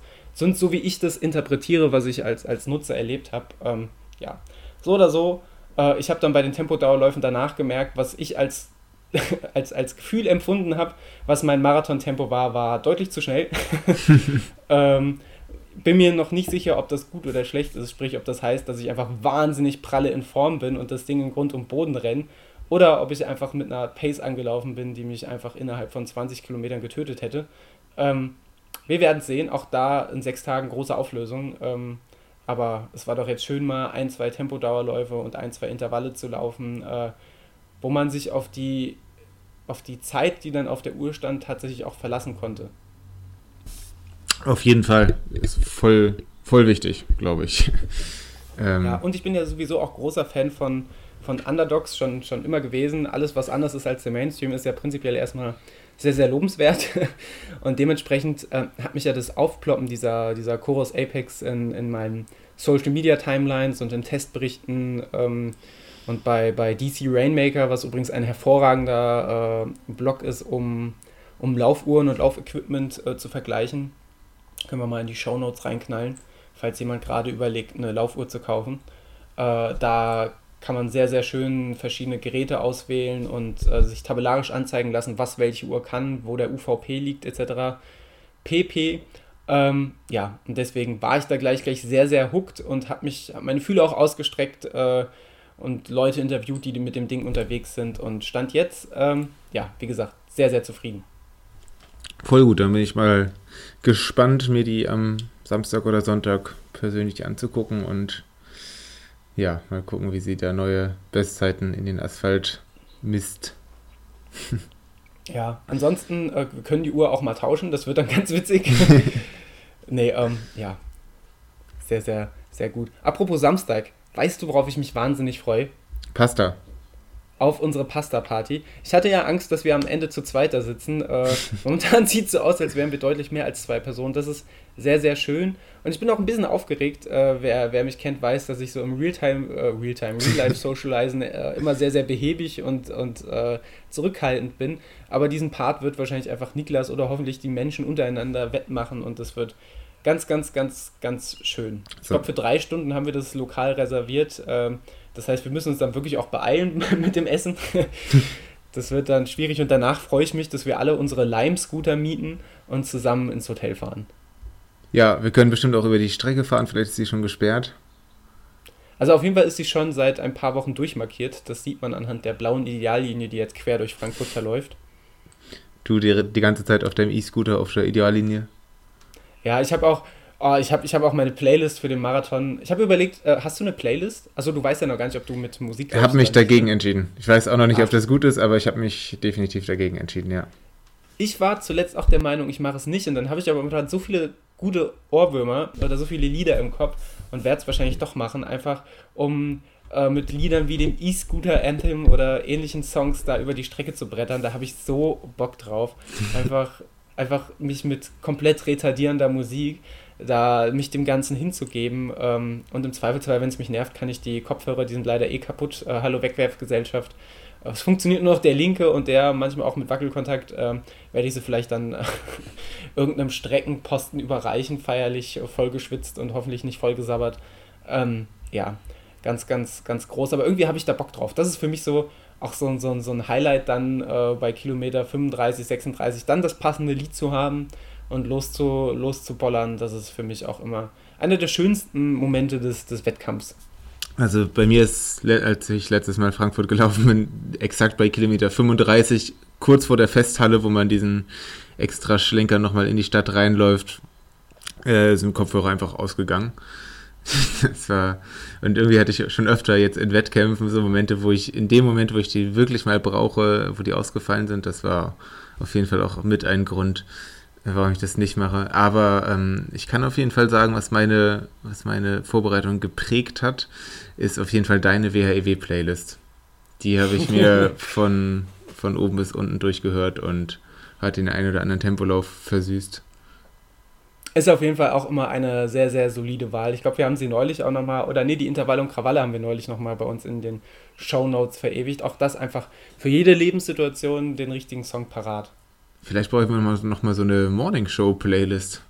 Müssen wir uns mal überlegen, ob wir sowas so. Das Ding ist, bei unseren ganzen Playlists ist die Schnittmenge doch immer enorm. Das heißt, du hast eigentlich immer dieselbe Kernplaylist mit äh, leichten Variationen in den Nuancen. Aber das macht vielleicht auch die Kunst des, des, äh, des, des Playlist-Erstellens und de, der musikalischen Morgenunterhaltung aus, einfach für die richtige Lebenssituation die richtige Nuance zu treffen und beizulegen und ansonsten einfach immer solide Grundmusik äh, darzubieten. Weißt du, wenn wir so eine, so eine ehrliche Morningshow jetzt im Öffentlich-Rechtlichen hätten, dann hätten wir auch die Chance, immer so alle 20 Minuten mal so ein Lied einzustreuen. Das wäre wär auch nicht verkehrt. Wie gut wär's, oder? also ganz Weiß ehrlich. ich nicht. naja. Wie gesagt, macht, macht ruhig weiter mit euren, äh, mit, mit euren bösen Briefen an, an die, die öffentlich-rechtlichen. Ich weiß nicht, wie viele von euch nur geblufft haben oder tatsächlich geschrieben haben es scheinen auf jeden Fall noch nicht genug äh, Leute gewesen zu sein, als dass uns da ein nennenswertes Feedback erreicht hat. Außer dass uns gestern jemand aus China geschrieben hat, dass er unsere, dass er den Markennamen Laufen liebe Erdnussbutter in China registriert hat, aber gut. Das habe ich Vielleicht auch heißen wir demnächst auch anders, ich weiß es nicht. gut, so viel dazu. Niklas, ich bin ganz, ganz, ganz aufgeregt aufgrund des äh, Frankfurt-Marathons. Ähm, und jetzt, wo wir da, weiß nicht, stabile 40 Minuten, dreiviertel Stunde drüber geredet haben, wird das Ganze auch nicht besser. Ähm, deswegen Fakt. lass uns doch erstmal den Druck auf andere Personen legen und äh, anderen Leuten gedenken. Ähm, du warst ja mit unserer Lieblingsfranzi und der Lisa beim äh, Berlin-Marathon und ihr habt da richtig einen weggerannt, beziehungsweise Franzi und Lisa und du warst ja supporttechnisch nach, nach deiner Tempelhofer Feld-Experience am Start. Ähm, wie ist es den beiden ergangen? Ich war zum Glück, äh, also der Marathon war am Sonntag, die Tempelhofer Feld Experience war einen Tag später. Das heißt, die Beine waren frisch, um, um gut zu supporten. Und vor allem war das auch gut, weil das heißt, dass das krasse Unwetter noch nicht am Marathonsonntag da war. Sonst hätte das Ganze bestimmt auch ganz schön anders ausgesehen. weil die Wetterlage war eigentlich äh, war ziemlich gut, ziemlich normal, sagen wir so, aber mit der Einschränkung, dass sie das nur für die Profis, sage ich mal, war. Also ich glaube so, naja, alles, was so 2,30 bis 3 Stunden gelaufen ist, ist trocken ins Ziel gekommen. Alle, äh, die danach äh, ins Ziel gekommen sind, sind doch noch ordentlich nass geworden auf der Strecke. Ähm, ja, aber gut. Äh, ja, war auf jeden Fall sehr, sehr spannend, einmal das ganze, das ganze Drumherum des Berlin-Marathons einmal kennenzulernen. Kannte ich noch gar nicht und ähm, habe das für mich ja auch die ganze Zeit im Hinterkopf äh, mit darüber nachgedacht, äh, ob ich denn da auch mir vorstellen könnte, irgendwann mal zu laufen. Sicherlich nicht nächstes Jahr, aber so in meinem Laufleben, dass äh, die oder der Gedanke lief auf jeden Fall so die ganze Zeit nebenbei. War auf jeden Fall eine, eine sehr, sehr große Messe beim, auch auf dem Tempelhofer Feldgelände in dem, ja, in den alten Flughafenhallen. Sehr spannend. Da haben wir auch die Kati und die Marina getroffen am, am Hoka-Stand. Ich habe äh, Fleunoschwander, man kann auch Neuschwander sagen, wenn man will. Äh, da habe ich gesehen, das war, das war krass. Ähm, ja, alles sehr, sehr groß, aber auch ähm, ja, relativ entspannt, alle drauf gewesen. Genau, und dann, ähm, ja, am nächsten Tag habe ich habe ich mir wieder rausgesucht, wie ich am besten supporten kann mit äh, sehr viel U-Bahn-Einsatz ähm, immer von einem Streckenpunkt zum nächsten gelaufen und gefahren. Das war auf jeden Fall äh, richtig cool. Und ja, also Franzi ist Bestzeit gelaufen. Ein, ein sehr stabiles und vor allem auch sehr konstantes äh, Rennen abgeliefert. Äh, das, war, das war richtig gut. Und äh, Lisa ist ihren zweiten Marathon auch gefinisht, wenn auch nicht in der Zeit, äh, in der sie das in der sie das laufen wollte, aber jetzt hat sie sich einfach dann auch für Frankfurt angemeldet und äh, ja, macht sich, äh, nimmt sich quasi die, die, zweite, zweite Chance. Denke ich mal auch eine sehr kluge Strategie. Ähm, ja, also es war auf jeden Fall eine, eine richtig coole, richtig coole Erfahrung.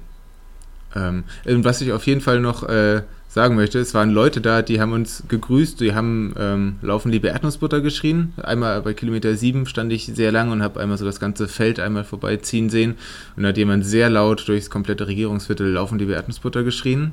Kudos gehen auf jeden Fall raus. Ich habe mich sehr erschrocken und auch genau deswegen nicht reagiert, weil ich auch erstmal gebraucht habe, um das zu verstehen, was da gerade passiert ist. Und äh, ein anderer schöner Mensch, den ich leider in der Schnelle nicht einordnen konnte, hat, hat mir auf die Schulter geklopft und äh, uns gegrüßt und gelobt. Ähm, ja, das, das war sehr schön. Klingt doch alles rundum äh, fabelhaft. Erstmal an der Stelle natürlich nochmal auch die offiziellen rundfunktauglichen Glückwünsche an Franzi und Lisa fürs, fürs, äh, für die Bestzeit und fürs Durchziehen. Äh, und Shoutouts an der Stelle, den haben wir noch gar nicht erwähnt, an Ludwig, der halt einfach irgendwie seine, sein Ziel unter 2,40 zu laufen deutlich äh, zerstört hat. Absolut irre. Richtig 3, gut. 37 oder sowas, ich weiß es gar nicht. Ich habe mich gar nicht mehr getraut, die Zeit nochmal anzusehen. Weil ich meine eine so 2,37,05 einfach, einfach irre, dass ein Mensch sowas laufen kann.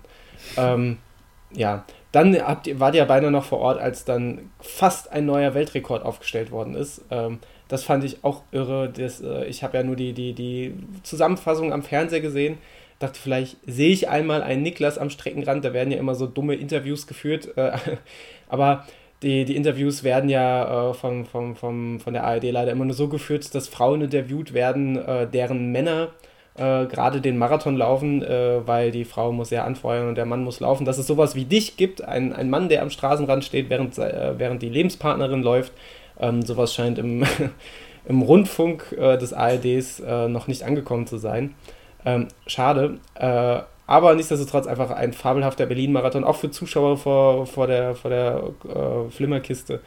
Äh, wie Bekele da am Ende äh, beinahe einen Weltrekord aufgestellt hat. Ich glaube, zwei Sekunden drüber und das, das Frauenfinish war phänomenal, weil sich das gerade erst auf der Zielgerade entschieden hat.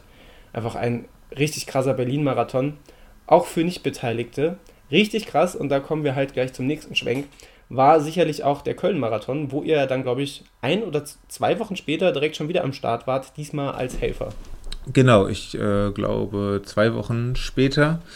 Genau, haben wir uns schon relativ früh im Jahr da einfach angemeldet. Das ähm, genau, ging ganz einfach über die Homepage. Um, konnten uns damals, glaube ich, konnten ankreuzen, welche Aufgaben wir uns quasi vorstellen können oder welche Bereiche und welche nicht. Äh, war uns, glaube ich, relativ egal, vielleicht mit ein paar kleinen Ausnahmen. Ähm, genau, und wurden, haben dann ein paar Wochen vorher schon erfahren, dass wir Streckenhelfer sind. Haben dann eine Woche vorher ähm, erfahren, in welchem Bereich ungefähr und sind dann da an dem Köln-Marathon Sonntag des 13. Oktober ähm, um 7 Uhr morgens in Köln aufgetaucht und haben dann die genaue äh, Straßenkreuzung, beziehungsweise richtige Kreuzung war es gar nicht, war eine Straße, die auf die Laufstrecke mündete quasi.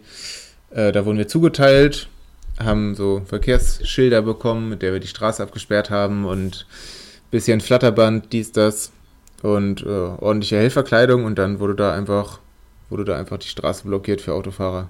Lieblingshobby. Ähm, genau, das war so unsere Aufgabe für den ganzen Tag. Äh, wir hatten eine strategisch sehr kluge und sehr schöne Stelle, weil wir direkt neben einer Tankstelle waren, die uns den ganzen Tag mit äh, Red Bull und Essen und Getränken und so natürlich äh, versorgt hat. Das war ganz gut und ein, ein sehr, sehr ehrenvoller Tankstellenbetreiber, das muss an dieser Stelle so gesagt werden, der, der richtig nett war, der irgendwie richtig Bock auf den Marathon hatte und ehrlich gesagt, der hätte das gar nicht haben müssen, den Bock auf den Marathon, denn immerhin haben wir ihm mehr oder weniger die einzige Straße zu seiner Tankstelle abgesperrt. Das heißt, er hatte von 7 bis 16 Uhr niemanden, der bei ihm getankt hat, weil niemand zu ihm konnte. Außer der Niklas, äh, sein siebtes Red Bull. Ja, das auf jeden Fall. Also wahrscheinlich ähnlicher Umsatz, aber gut. ähm, nee, ein, ein richtig stabiler Typ, der dann, genau, der hat ähm, sein, das, die Tankstellentoilette geöffnet für alle Läuferinnen und Läufer und hat da extra Schilder auf die Strecke gestellt, von wegen hier einmal links, rechts reinbiegen. Wurde auf jeden Fall auch äh, vielfach genutzt und ist auf jeden Fall so ein geiler Service auf der Strecke und äh, mit dem haben wir viel geschnackt unterwegs und auf jeden Fall ähm, Kudos. Folgt bei Instagram at aral-köln-lindenthal. Beste Tankstelle. Wenn jeder seinen, seinen Beruf oder seinen Arbeitsplatz so abkulten würde wie dieser Mensch, dann wäre die Welt eine bisschen bessere, denke ich. das muss gesagt stark. werden. Die, die Tanke das kommt in die Shownotes. Auf jeden Fall unser erstes Product Placement, seitdem wir, äh, seitdem wir komische Laufsocken getestet haben.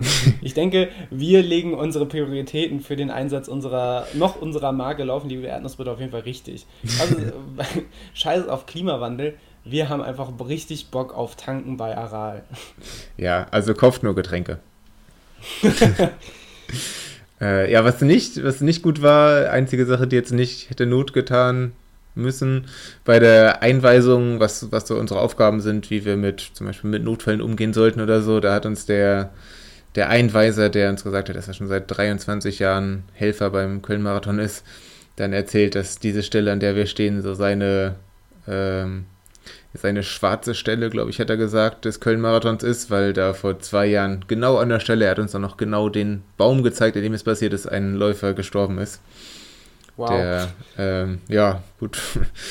ja, hätte nicht Not getan, aber gut. Dann waren wir auch ein bisschen aufgeregter vorher. ähm, ja. Nee, insgesamt, die, also es, ja. ja. Sorry, ich wollte dich nicht unterbrechen, aber was mir natürlich gerade einfällt, äh, Klassiker Straßensperre für Marathon. Habt ihr da irgendwelche Irren gehabt? Also ich erinnere mich an den Frankfurt Halbmarathon, als eine Frau plötzlich mit ihrem Auto auf der Stre Strecke war äh, oder beim Weinstraßenmarathon 2018 ist das ja auch passiert. Äh, habt ihr da irgendwelche Irren gehabt, die die Strecke gekreuzt haben oder war bei euch alles fair? Nee, bei uns war alles fair, vor allem weil diese Straße, die wir gesperrt haben, es war wirklich eine sehr, sehr kleine Anwohnerstraße, wo wahrscheinlich auch ziemlich gut vorher schon Bescheid gesagt worden ist. Also ein paar Leute haben nachgefragt, wann, wann sie wieder aus der Straße rauskommen oder so.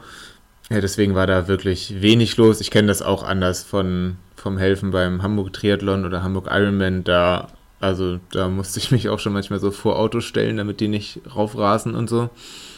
Ähm, nee, ach, manchmal gibt es Leute, die so ein bisschen unachtsam über die Straße gehen. Also das war auch unsere Aufgabe zu gucken, wer über die Straße, ähm, wer die Kreuzfußgänger dürfen ja rüber, aber natürlich sollte man schon gucken, dass man nicht äh, irgendwie kurz bevor die drei Stunden Pacemaker mit 50 Leuten ankommen, dass man dann da im Schleichtempo rübergeht und leider gibt es da auch immer wieder relativ äh, rücksichtslose Leute, die dann ganz, ganz entspannt darüber schlendern und natürlich, wenn man dann noch ein Fahrrad dabei hat, ist das schwierig oder auch Rollstuhlfahrer oder so ist, ist einfach schwierig und manchmal ähm, glauben einem Menschen nicht immer, dass ein bisschen Geduld da doch hilft.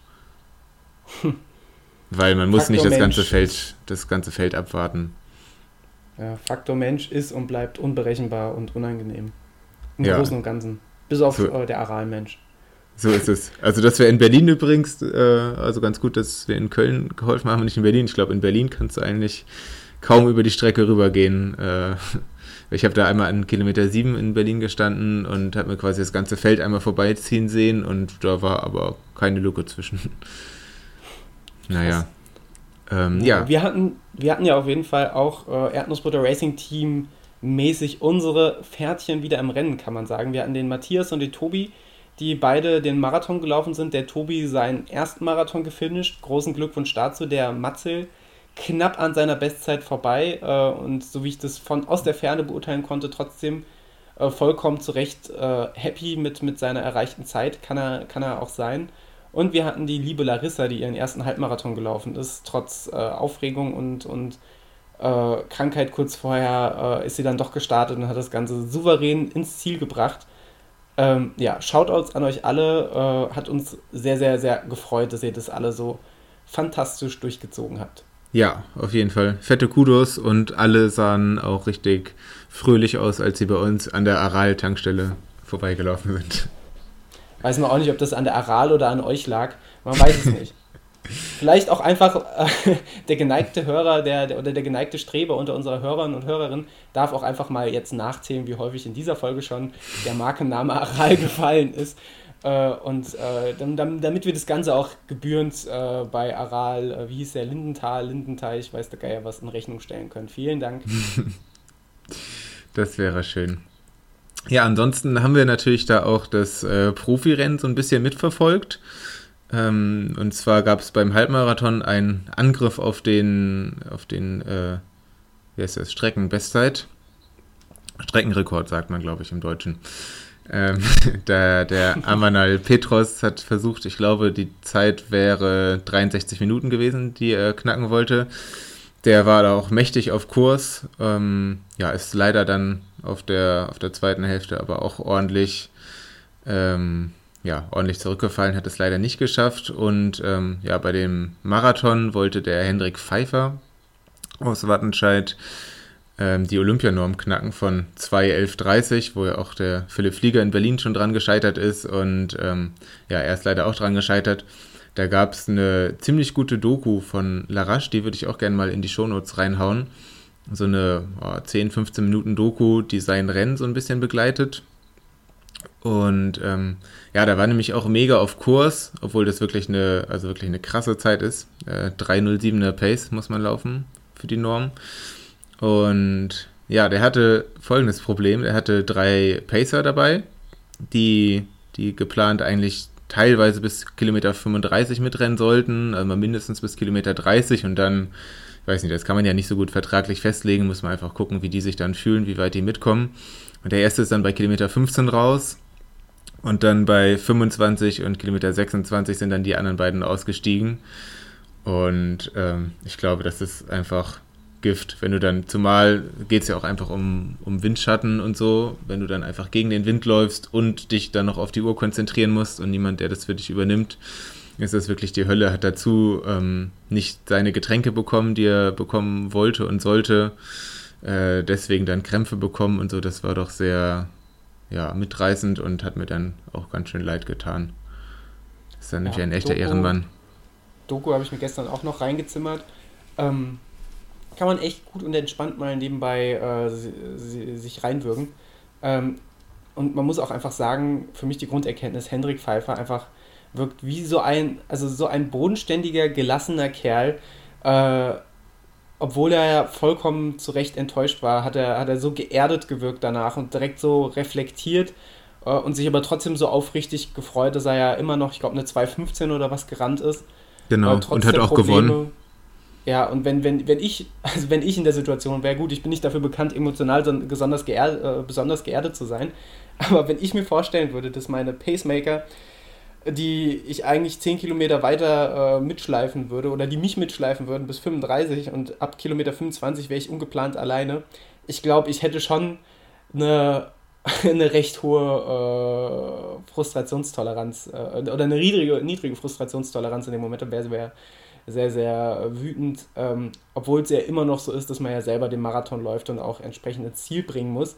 Ähm, und in all dem ist Hendrik Pfeiffer quasi das, das krasse Gegenteil von mir äh, und ja, hat reflektiert gewirkt, geerdet ähm, und äh, ja, hat das Ganze dann schon erstaunlich sachlich analysiert äh, und halt unabhängig, ob es jetzt eine 2.11 und 2.15 war, ein richtig, richtig brutales Rennen rausgehauen. Genau, und im Frühjahr gibt es ja sicherlich nochmal eine Chance, die Norm anzugreifen.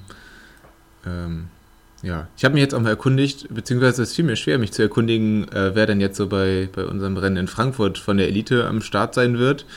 Aber ich glaube, von den deutschen Männern auf jeden Fall jetzt niemand, der so super bekannt ist oder gar die, den Angriff auf die Normen versuchen würde. Ähm, ja, mal gucken, vielleicht stellt sich da noch irgendwas raus. Ich dachte die ganze Zeit, dass Arne Gabius vielleicht mitrennen würde, aber habe jetzt gelesen, dass der in New York läuft, eine Woche später. Mhm. Ähm, mal gucken. Sonst machen wir das. Ja, wollte gerade sagen, also ähm, Tür und Tor steht uns ja auch offen. Auch wir werden im Frühjahr nochmal eine Chance haben auf die Olympianorm und dann gucken wir mal, was passiert. So ist es. Ähm, wir haben eine schöne Hörermail bekommen vom, vom lieben Ralf. Ähm, die sollte hier auf jeden Fall auch mal erwähnt werden. Ähm, einerseits haben wir ein, ein sehr nettes Lob bekommen, dafür bedanken wir uns natürlich. Und ähm, nochmal was zum Usedom-Marathon, über den der Stefan Krach, der in der letzten Folge berichtet hatte. Und zwar ist der Ralf da auch mitgelaufen und ähm, genau, möchte auf jeden Fall, dass man nochmal erwähnt oder erwähnen sollte, dass es eine sehr liebevoll organisierte Veranstaltung ist. Und das Startgeld, das hat mich auch ordentlich verwundert. Äh, da bekommt man für 23 Euro den, den Start und da ist schon ein, ein Bustransfer dabei von Wolgast nach Swinemünde, weil das ja in, ähm, in Polen startet. Ein T-Shirt und ja, die Versorgung an der Strecke. Das ist auf jeden Fall ordentlich krass. Ach, ich könnte mir vorstellen, Usedom vielleicht. Ich mag die Insel sehr, vielleicht da doch irgendwann auch mal zu laufen. 23 Euro ist halt auch schon einfach. Das ist irre, äh, da kriegst du eigentlich kein T-Shirt für. Ja, ich wollte gerade sagen, also dafür, dafür darfst, du, äh, darfst du dir beim Ironman Frankfurt nicht mal den Finisher-Bereich ansehen für 23 Euro. Da wirst du, wirst du verjagt. Also das ist ähm, unfassbar. Ja, großer, also großer auch, Kudos. Wenn man vergleicht mit den Preisen, den ich, die ich zum Beispiel für T-Shirts auf der Messe in Berlin gesehen habe. Also, ja. Naja, es ist ähm, auf jeden Fall äh, ein sehr, sehr guter Hinweis. Ja, vielen, vielen lieben Dank, lieber Ralf. Ähm, und äh, ja, hoffentlich bleibst du uns treu. Direkt erstmal so subtil Druck aufbauen. Danke für deine liebevolle E-Mail. Mach weiter so. ja, menschlich auch immer einbahn, einbahnfrei, einbahnfrei dieser, dieser Laufen die Wertensbutter Podcast. Ähm, ja, es ist so unfassbar viel passiert in den letzten Wochen, gerade auch seit unserer letzten Aufnahme. Äh, ich meine, was, was man kurz abhandeln können, weil da äh, nicht, also weil, weil das garantiert schon in allen Laufpodcasts durchexistiert wurde und viel drüber gestritten und gelächelt wurde, ist natürlich der Sub-2-Marathon äh, in Wien von, von dem lieben Elliot, der da äh, alles in Grund und Boden gerannt hat äh, zu, den, zu den Begleitumständen weiß nicht, muss ich gar nicht mehr so viel sagen. Ähm, es gibt sehr, sehr, sehr viel, was man da kritisieren kann, äh, aber sportlich ist es natürlich äh, nichtsdestotrotz eine Wahnsinnsleistung. Nichtsdestotrotz bleibt bei mir unterm Strich eher ein äh, fader Beigeschmack. Ja, ich bin mir auch nicht so, so richtig sicher, wie ich das abschließend bewerten sollte. Ist auf jeden Fall eine richtig, richtig krasse sportliche Leistung. Und ähm, ja, was ich auf jeden Fall spannend finde, fände, wenn jetzt auch versucht werden würde, am besten auch durch Kipchoge. Ein paar Jahre hat er ja noch, also laufmäßig, hoffentlich insgesamt noch mehr. Ähm, genau, das Ganze auch mal auf einer richtigen Strecke anzugehen und vielleicht sich auch mal ähm, vielleicht mit Bekele zu messen in Berlin.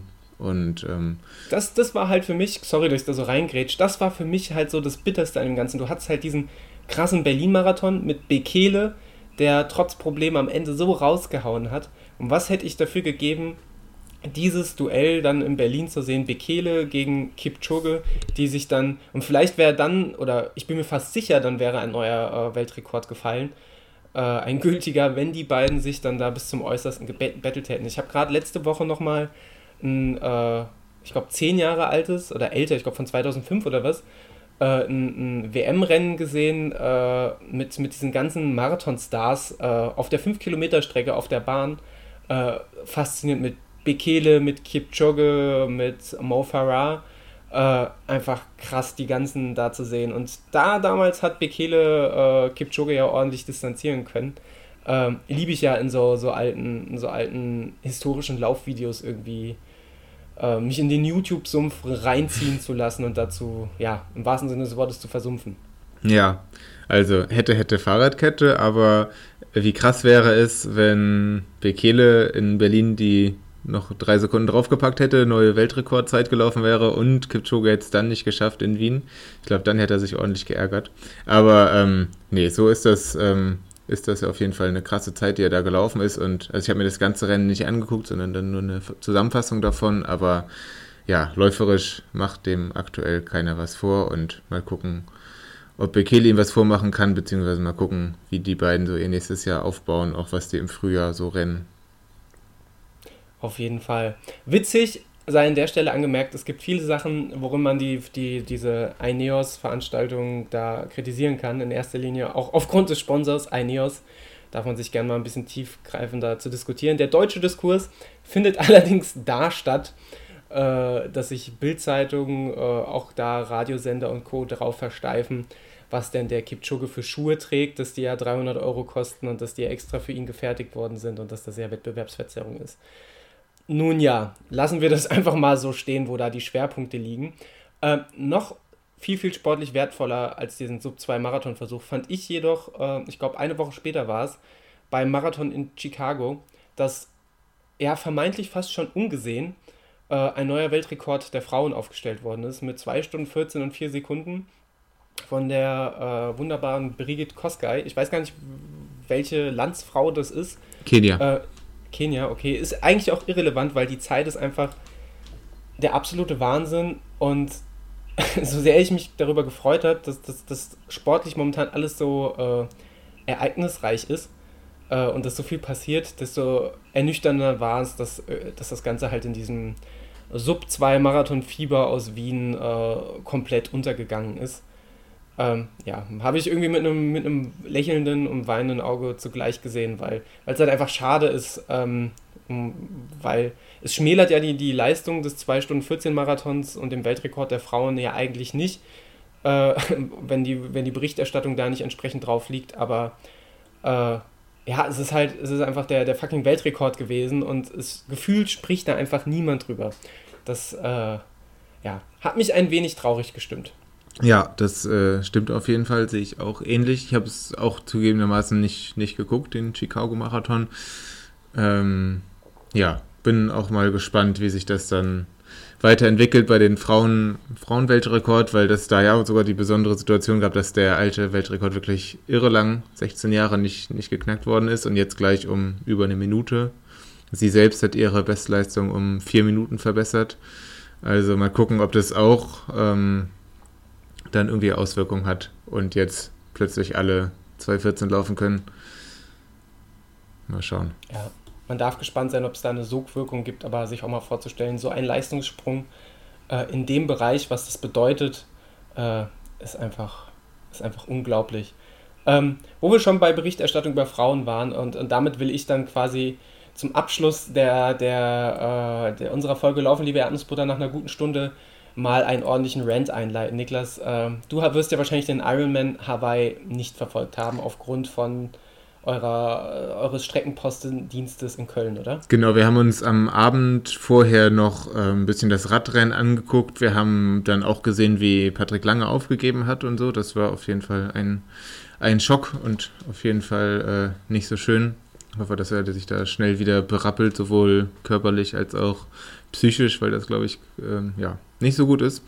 Ähm, genau, dementsprechend dann aber nicht mehr so viel mitbekommen und dann auf dem Weg äh, nach Köln zum Helfen haben wir dann die Nachrichten durchgelesen und äh, genau, auf jeden Fall auch vom deutschen Doppelsieg gelesen und hat mich auf jeden Fall sehr gefreut, aber sonst ähm, nicht so nah dabei gewesen. Also ich habe mir die ganze, die ganze äh, Berichterstattung reingezwirbelt, sowohl live als auch die letzten zwei Stunden des Marathons, äh, weil ich dann doch irgendwann ins Bettchen gehüpft bin, äh, in, der, in der Mediathek später.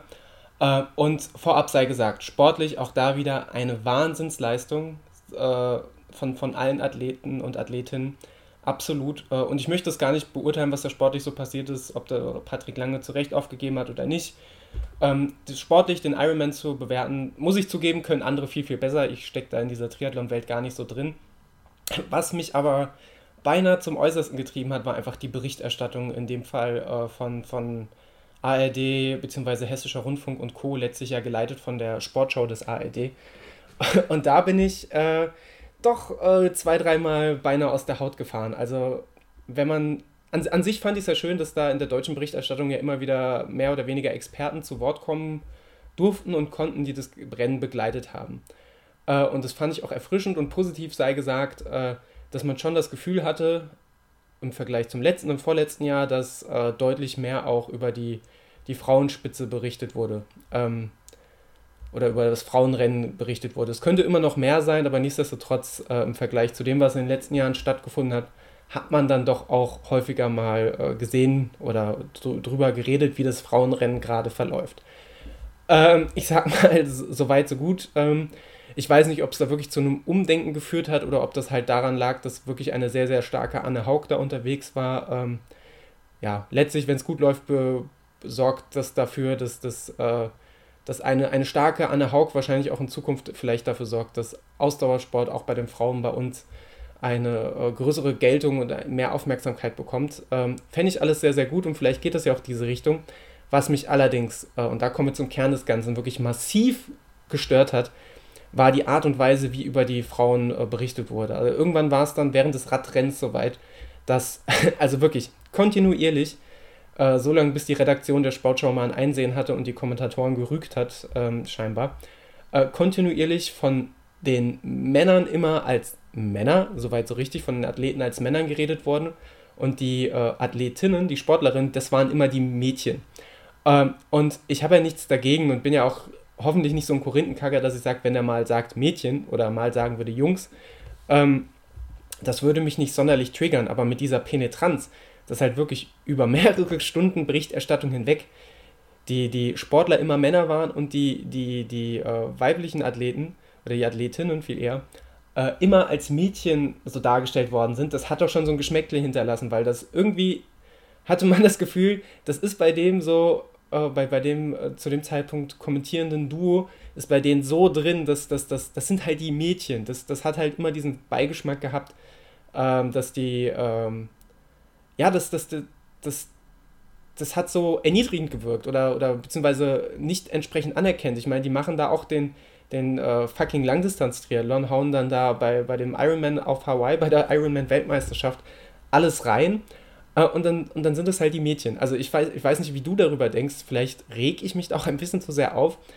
Ähm, aber ich fand es echt allerhand, auch mit, mit, mit welcher Kontinu Kontinuität da gesprochen worden ist. Äh, oder ähm, ja, ein weiteres Highlight war, ich glaube, da, da wurde Lucy Charles Barclay äh, angesprochen, die ihrerseits Zweite wurde.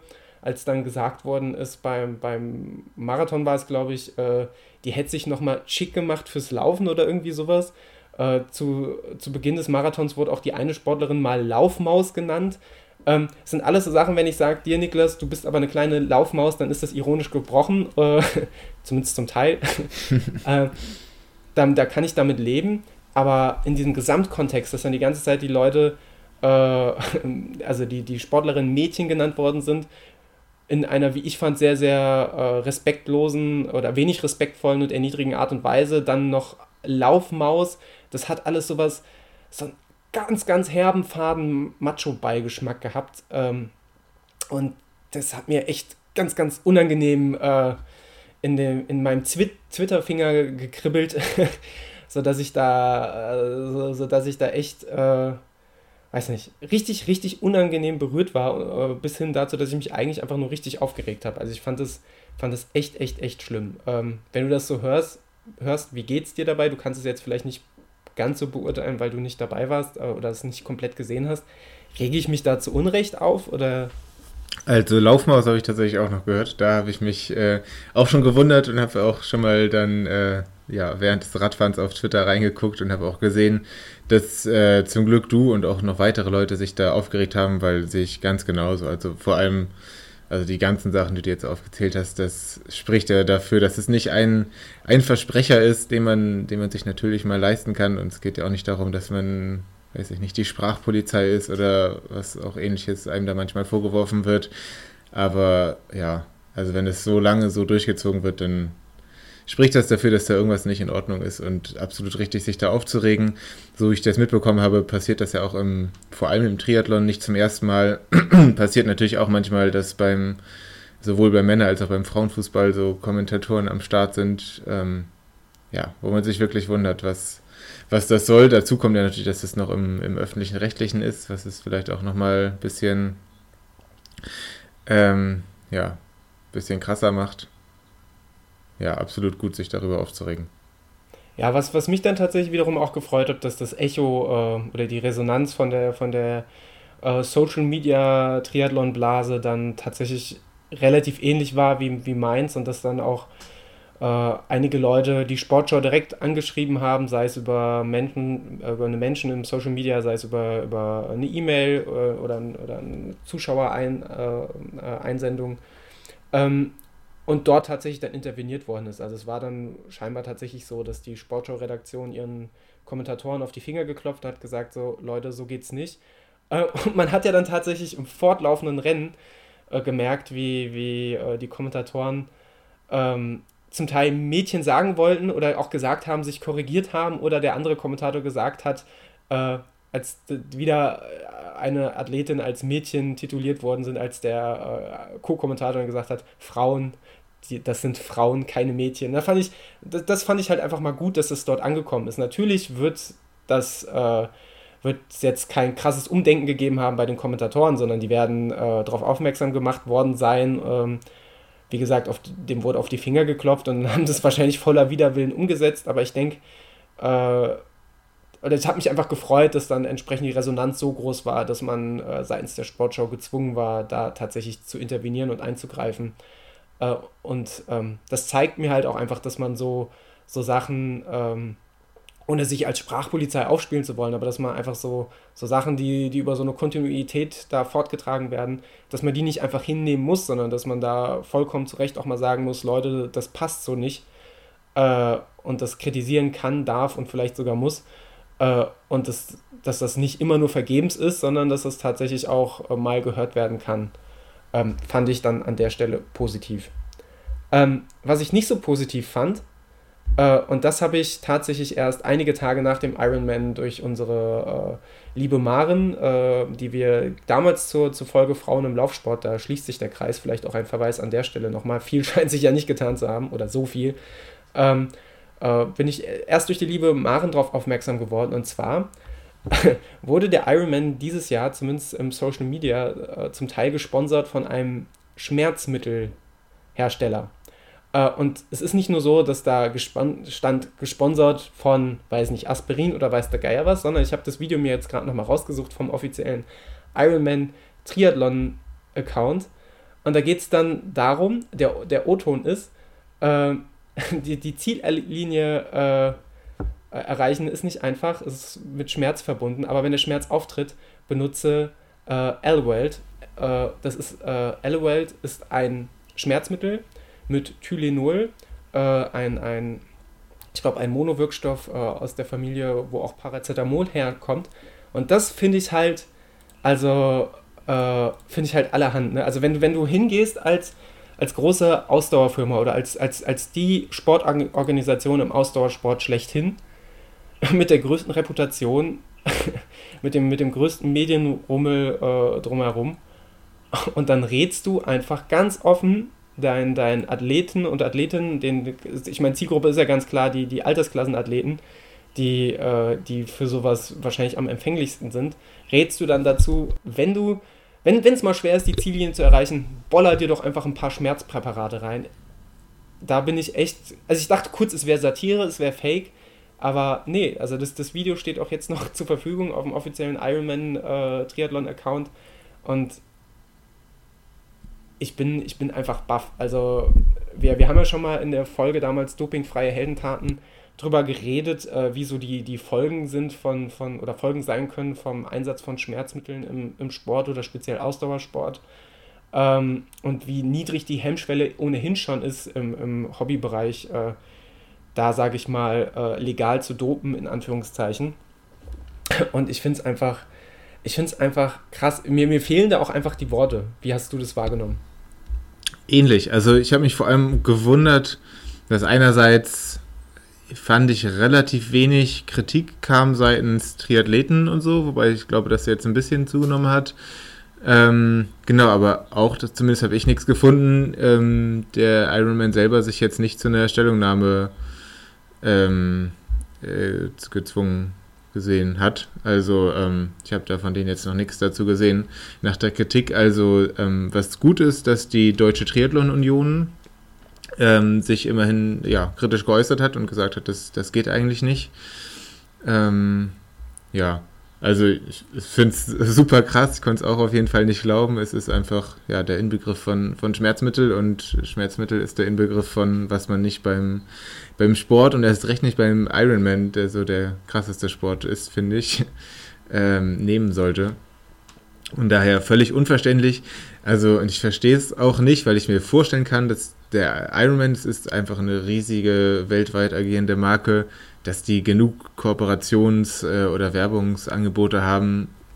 Also ich glaube, das ist nicht der, der letzte Notnagel, den man nehmen muss und dann verschmerzen muss, dass es, dass es quasi was äh, Kritisches ist, sondern man hätte auch einfach einen anderen Kooperationspartner nehmen können. Oder halt auf das Geld verzichten. Also. Ja, aber das ist halt einfach bei so riesigen Sportveranstaltungen leider Gottes scheinbar keine Option sondern da wird halt genommen, äh, wer, wer am meisten Geld bietet. Das ist wie beim Fußball die ganzen Sportwettenanbieter, die dann, oh, ohne das zu hinterfragen, wir denken gern noch an Heutzer und Wettskandal zurück. Heute ist es gang und gäbe, dass überall Bet24 und weiß der Geier was äh, erwähnt wird. Und genauso ist es ja scheinbar beim Ironman auch. Da freut man sich erst während der Live-Übertragung, dass überall steht Plant-Based Ironman. Ähm, weil, weil die da scheinbar namensgebender Sponsor sind oder zumindest irgendein ein veganer Nahrungsergänzungsmittelhersteller Sponsor ist und denkt man sich erst, ja, coole Sache. Ähm, hat aber relativ wenig mit Moral oder dem, was dahinter steht, zu tun, sondern die haben halt einfach am meisten Geld auf den Tisch gelegt. Und scheinbar scheint dieser äh, Schmerzmittelhersteller äh, da auch genug Geld auf den Tisch gelegt zu haben. Und dann sagt man, alles klar, dann hauen wir doch mal so ein Video raus. Und wie gesagt, die krasse Grenze, die für mich dann nochmal gebrochen wird, ist nicht nur, dass der Schmerzmittel, äh, dass, dass da äh, der, der Schmerzmittelhersteller oder mit dem Präparat geworben wird, sondern diese explizite Werbeaussage auch noch zu sagen, wenn du Probleme bei dieser Sportveranstaltung hast, dann gibt es ja dieses Schmerzmittel. Ähm, vielleicht irgendwo Sinnbild unserer Gesellschaft, äh, aber einfach auf jeder, auf jeder Ebene fragwürdig und zu kritisieren. Und wie du schon sagst, ich bin froh, dass die Deutsche Triathlon Union da äh, sich geäußert hat. Es gab aber sonst erschreckend wenig Medienecho. Also ich weiß von ein paar Lokalzeitungen, äh, Osnabrücker Lokalzeitung hat mal was verlauten lassen, die, die Watz aus dem, aus dem Bereich NRW hat mal was verlauten lassen. Alle auch erst nachdem die Deutsche Triathlon Union äh, sich geäußert hat. Aber im breiten Medienbereich, äh, zumindest bis jetzt, relativ wenig bis eigentlich gar kein Echo. Ähm, sehr, sehr traurig. Wir hauen das Video mal bei, äh, von, von Twitter oder verlinken es mal bei uns mit in die Show Notes. Schaut da gerne mal rein. Ähm, wir gehen nicht davon aus, dass die, dass die das löschen werden oder da irgendwie reflektiert sind. Höchstens, wenn sie vielleicht vom nächsten Ironman mal ihr Social Media Profil äh, ähm, ein wenig bereinigen. Ansonsten äh, für, für den interessierten Hörer oder die interessierte Hörerin, die da ein bisschen mehr zu wissen will, hauen wir, äh, hauen wir einfach mal die Informationsseite der Runners World äh, bei uns in die Show Notes, wo es generell um den Einsatz von Schmerzmitteln im Sport geht, äh, was das für Risiken sind und wie das zu bewerten ist. Ich denke, die, die Runners World hat da eine ganz gescheite Informationsseite, die nicht überdramatisiert, aber auch einfach die, die reellen Folgen des Schmerzmittelkonsums äh, uns aufzeigt. So ist es. Ähm, so ist es. Ja, und da haben wir, haben wir quasi noch ein Thema in der Pipeline, was ja ziemlich genau da anschließt, was auch mit Triathlon zu tun hat und mit Geld und mit äh, ja, Sachen, für die man nicht werben sollte. Und da war ich ordentlich schockiert, als ich das äh, vor zwei Tagen gesehen habe. Und zwar ähm, gibt es eine Sportschau-Doku. Kudos übrigens ähm, mal fernab vom Thema an Sportschau-Dokus. Da gibt es viele äh, viele Dokus rund ums Laufen auch ähm, und Triathlon und so. Das finde ich auf jeden Fall sehr spannend, wer da mal so seine Zeit mit verbringen will. Ähm, ja, wie immer unbezahlt, leider. ähm, genau, gab es eine Doku, die heißt Triathlon Made in Bahrain und ähm, die beschäftigt sich mit dem Bahrain äh, Endurance Team. Ähm, ja, was ein Team ist, was von von der bahreinischen Regierung bzw. von den Machthabern da gegründet worden ist, um ähm, ja, ein, ein Sportteam zu gründen, das, das weltweit bekannt ist, das äh, sehr große Leute eingekauft hat, ähm, sowohl im Radsport, auch wenn ich das richtig, richtig noch im Kopf habe, als auch jetzt im Triathlon. Und ähm, ja, ich war schockiert, dass ich kenne mich im Triathlon wirklich nicht aus und ich kannte nahezu alle Namen, die dort erwähnt worden sind von Triathletinnen und Triathleten, die da, äh, die da diesem Team äh, angehören.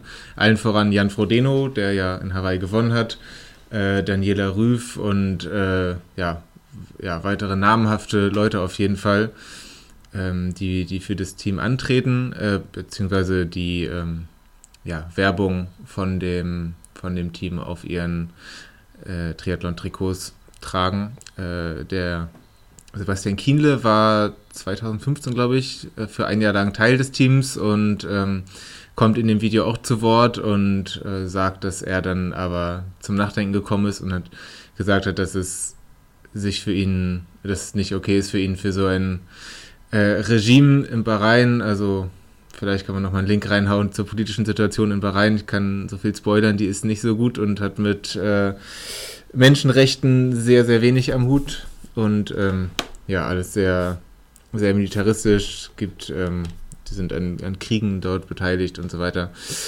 Ähm, genau, deswegen Kienle ist dann nach einem Jahr ausgestiegen. Frodeno hingegen immerhin setzte sich ähm, in dieser Sportschau-Doku dahin und äußert sich dazu, dass ähm, muss man, muss er natürlich auch nicht machen. Letztendlich bringt er aber in dieser ganzen Dokumentation kein einziges Argument, was, was dafür spricht, sich da zu engagieren. Also er gibt zu, dass es natürlich um beträchtliche Mengen von Geld geht.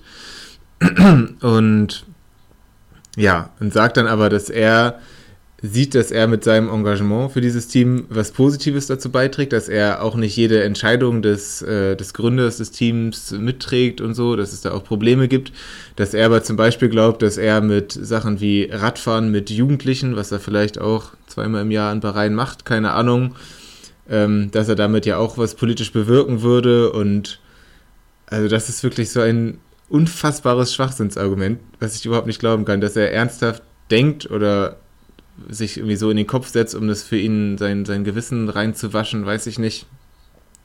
Ähm, dass sich dadurch, dass er in Hawaii sehr schnell läuft und eine, eine krasse sportliche Leistung abliefert, dass dadurch sich irgendwas an der politischen Situation im Bahrain ändert. Es ist halt eher im Gegenteil so, und zwar komplett im Gegenteil so, ähm, dass er mit damit dafür sorgt, dass dieses Land ähm, ja hier ein gutes Image bekommt und über die kritischen Sachen, die dort passieren, überhaupt nichts äh, zu hören ist und er sich ja vor deren Karren spannen lässt. Also das konnte ich wirklich überhaupt nicht fassen und auch, dass es darüber anscheinend, so wie ich das mitbekommen habe, ich bin ja auch in der Triathlon-Szene nicht drinne, äh, sehr wenig Diskussionen ähm, auch seitens Fans und so gibt. Das ist alles sehr, sehr traurig. Wie hast du das verfolgt? Also ich habe es ja dann, ich hatte das auch überhaupt nicht auf dem Schirm und dann auf deine Empfehlung hin mir die Doku reingezwirbelt Und ich war halt einfach, ich war schon schockiert. Ich meine, dass, dass, es, dass, es, dass es so Abgründe gibt, das sieht man ja beim Handball, beim Fußball etc., äh, gerade der, der gleiche Mensch, der hinter diesem Bachrhein Endurance Team steht, äh, bandelt ja momentan auch sehr, sehr effektiv und aktiv mit der FIFA an. Äh, auch das überrascht irgendwie keinen. Nichtsdestotrotz, was mich am meisten schockiert hat, war dann die, dieses Rechtfertigungsgesülze von Kienle am Anfang und insbesondere von Frodeno. Kienle hat ja dann zugegeben, dass er aufgrund des öffentlichen Drucks äh, dann angefangen hat nachzudenken und ausgestiegen ist. Ob es dann wirklich am Nachdenken lag oder nur am öffentlichen Druck, sei es drum, ich möchte es ihm da gar nicht unterstellen, so oder so ist es ja gut, dass er dann nach einem Jahr äh, einen Entschluss gefasst hat, da rauszusteigen, weil letztlich muss man ja auch sehen, das sind Sportler, die verdienen damit ihren Lebensunterhalt und das ist halt eine sehr, sehr effektive Art und Weise, äh, den eigenen Lebensunterhalt nochmal aufzubessern und da geht es ja schon um, Frodeno gesteht sie es ja auch ein, das hast du ja auch gesagt, oh, um beachtliche Geldsummen. Das äh, muss man ja auch erstmal ausschlagen können und wollen. Nichtsdestotrotz, die Art und Weise, wie, wie Frodeno dann versucht, sich das schön zu reden und dann ja auch in einen, man merkt ihn ja, finde ich, richtig an, wie er, wie er in Rechtfertigungsnot gerät. Ähm, und er wirkt ja, ja äh, sehr souverän, zwar sehr, sehr, äh, nicht sehr souverän, zwar sehr, sehr offen, ähm, aber es fällt ihm schwer, Argumente für das zu finden, dass er dann dabei bleibt, außer das Argument, es bringt halt viel Geld. und ähm, ja, das ist halt äh, vielleicht menschlich bis zu dem Punkt verständlich, dass man sagt, die, die Leute leben von dem Sport und müssen sich das irgendwie sichern und haben vielleicht auch ein Team an Leuten, die dann von seinem Unterhalt abhängig sind. Ähm, rein, auf der anderen Seite rein menschlich, moralisch, eine absolute Vollkatastrophe. Wie du sagst, er lässt sich als mit den ganzen anderen Elite-Sportlern als Galionsfigur vor diesen Karren äh, von diesem Endurance, äh, Bahrain Endurance Team und letztlich von der, von der, von dem Kalifat oder von, von, von der Regierung Bahrains spannen äh, und ja, heute das nennt man, hat man diesen Begriff gerade aus der Klimawelt Greenwashing. Letztlich ist das ja auch nichts anderes als äh, da ein tolles sportliches Image verkaufen, äh, für das das Land Bahrain steht. Ähm, ja, sei jedem mal empfohlen, sich mit der politischen Situation auseinanderzusetzen oder zumindest mal in diese Doku, ich glaube, die war ja auch nicht so lang, gute zehn Minuten oder was oder Viertelstunde, äh, äh, zumindest mal an dem Thema zu schnuppern. Äh, mir war das vieles da auch noch nicht so bewusst und ich fand es wirklich äh, ja, einfach, einfach traurig, das, das dann so aufgezeigt zu kriegen, dass dann halt äh, Geld dann doch so wichtig ist, dass man äh, ganz, ganz schnell seinen, die Kontrolle über seinen moralischen Kompass verliert und sich das dann, wie gesagt, der Unterschied zwischen, zwischen Kienle und Frodeno, die, so sagt man ja, doch ganz gut befreundet sind, dann doch ein, ein Kienle, der sagt, okay, der öffentliche Druck ist so groß, äh, ich, ich reiß nach einem Jahr besser mal die Reißleine oder einem Jan Frodeno, der, der sich da hinsetzt und sagt, ich rede mir das alles schön, äh, bis ich damit leben kann. Ähm, ja, da äh, finde ich den Kienle-Weg dann doch durchaus sympathischer. Ja, zumal das Ganze ja auch schon lange andauert. Also seit, seit 2015 startet Frodeno da.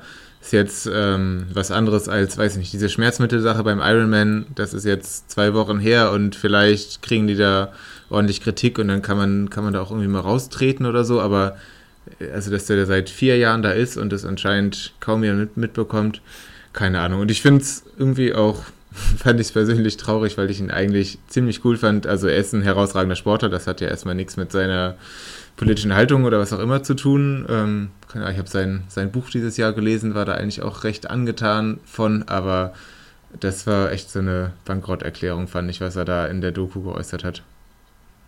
Absolut. Aber in dem Buch lässt es ja auch schon anklingen, ich habe es ja letztes Jahr auch gelesen oder dieses Jahr, ich weiß es gar nicht mehr, ähm, dass er äh, dass, dass, dass er da schon auch immer, also phasenweise auch mal am, am Struggeln oder am Nachdenken war, wie er, wie er, äh, wie er sein, sein, sein Team da weiterfinanziert, gerade in Jahren, wo, es sportlich nicht so läuft. Äh, letztes Jahr hat er ja ähm, hat er am, in Hawaii gar nicht starten können. Davor das Jahr hat er seine Rückengeschichte da gehabt. Ähm, wie gesagt, mit, ganz, mit, mit, mit ganz viel Abstraktion kann ich kann es irgendwo nachvollziehen, dass das Geld dann da sehr, sehr verlockend ist, äh, rechtfertigt ist, aber äh, meiner Meinung nach in keinster Art und Weise. Äh, vielleicht habt ihr auch eine Meinung dazu oder zu den ganzen Themen, die wir gerade in unserem großen Iron Rant hier äh, runtergepredigt haben. Äh, ich bin immer noch sehr, sehr aufgebracht, wenn ich drüber nachdenke. Also es hat mich in vielen äh, Art und Weisen doch irgendwie genervt, erschüttert, wie auch immer. Ähm, ja, vielleicht wird es auch doch irgendwann nochmal Zeit für die große Folge äh, Frauen im Laufsport, Schrägstrich Ausdauersport, Part 2, wo wir dann auch äh, mal das ganze äh, Revue passieren lassen und nochmal zurückblicken. Und ich habe aber die Befürchtung, das wird sehr, sehr ernüchternd, weil wirklich tatsächlich so, so viel noch nicht äh, geschehen ist in diesen zwei Jahren, die dann vielleicht bis zur letzten Folge äh, zu, zurückliegen. Sei es drum. Wir haben uns jetzt auf jeden Fall ordentlich in Rage geredet und ein bisschen Wut aufgebaut für den, für den Frankfurt-Marathon, die wir dann hoffentlich äh, standesgemäß in den Asphalt stampfen werden. Lieber Niklas? Lieber Daniel, ich bin aufgeregt jetzt für Frankfurt und wütend und denke, das ist die, die perfekte Ausgangslage. Eigentlich sollte man jetzt einen stabilen Lauf machen und äh, noch mal ein paar Kilometer wütend laufen, aber heute ist Ruhetag bei dir auch. Bei mir auch. Bei mir ist heute Ruhetag. Ach, ich werde vielleicht äh, auf Empfehlung des, des, des Ironman äh, Official vielleicht vor dem Frankfurt Marathon nochmal 17 Ibus reinknallen. Äh, vielleicht ein paar Roofies oder so. Man muss ja entsprechend gehypt in so eine Veranstaltung reingehen.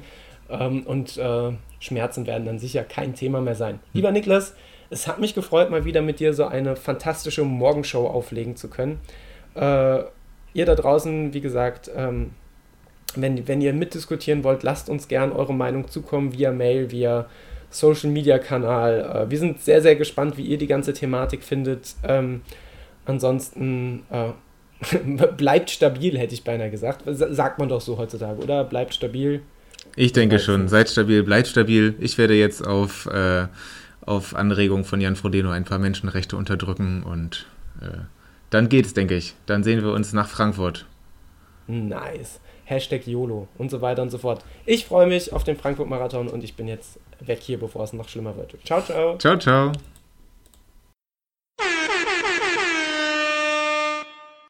Ist es dann noch vegan, wenn du einen Rekorder benutzt?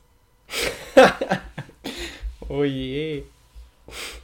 Oh je. Ich gehe wieder.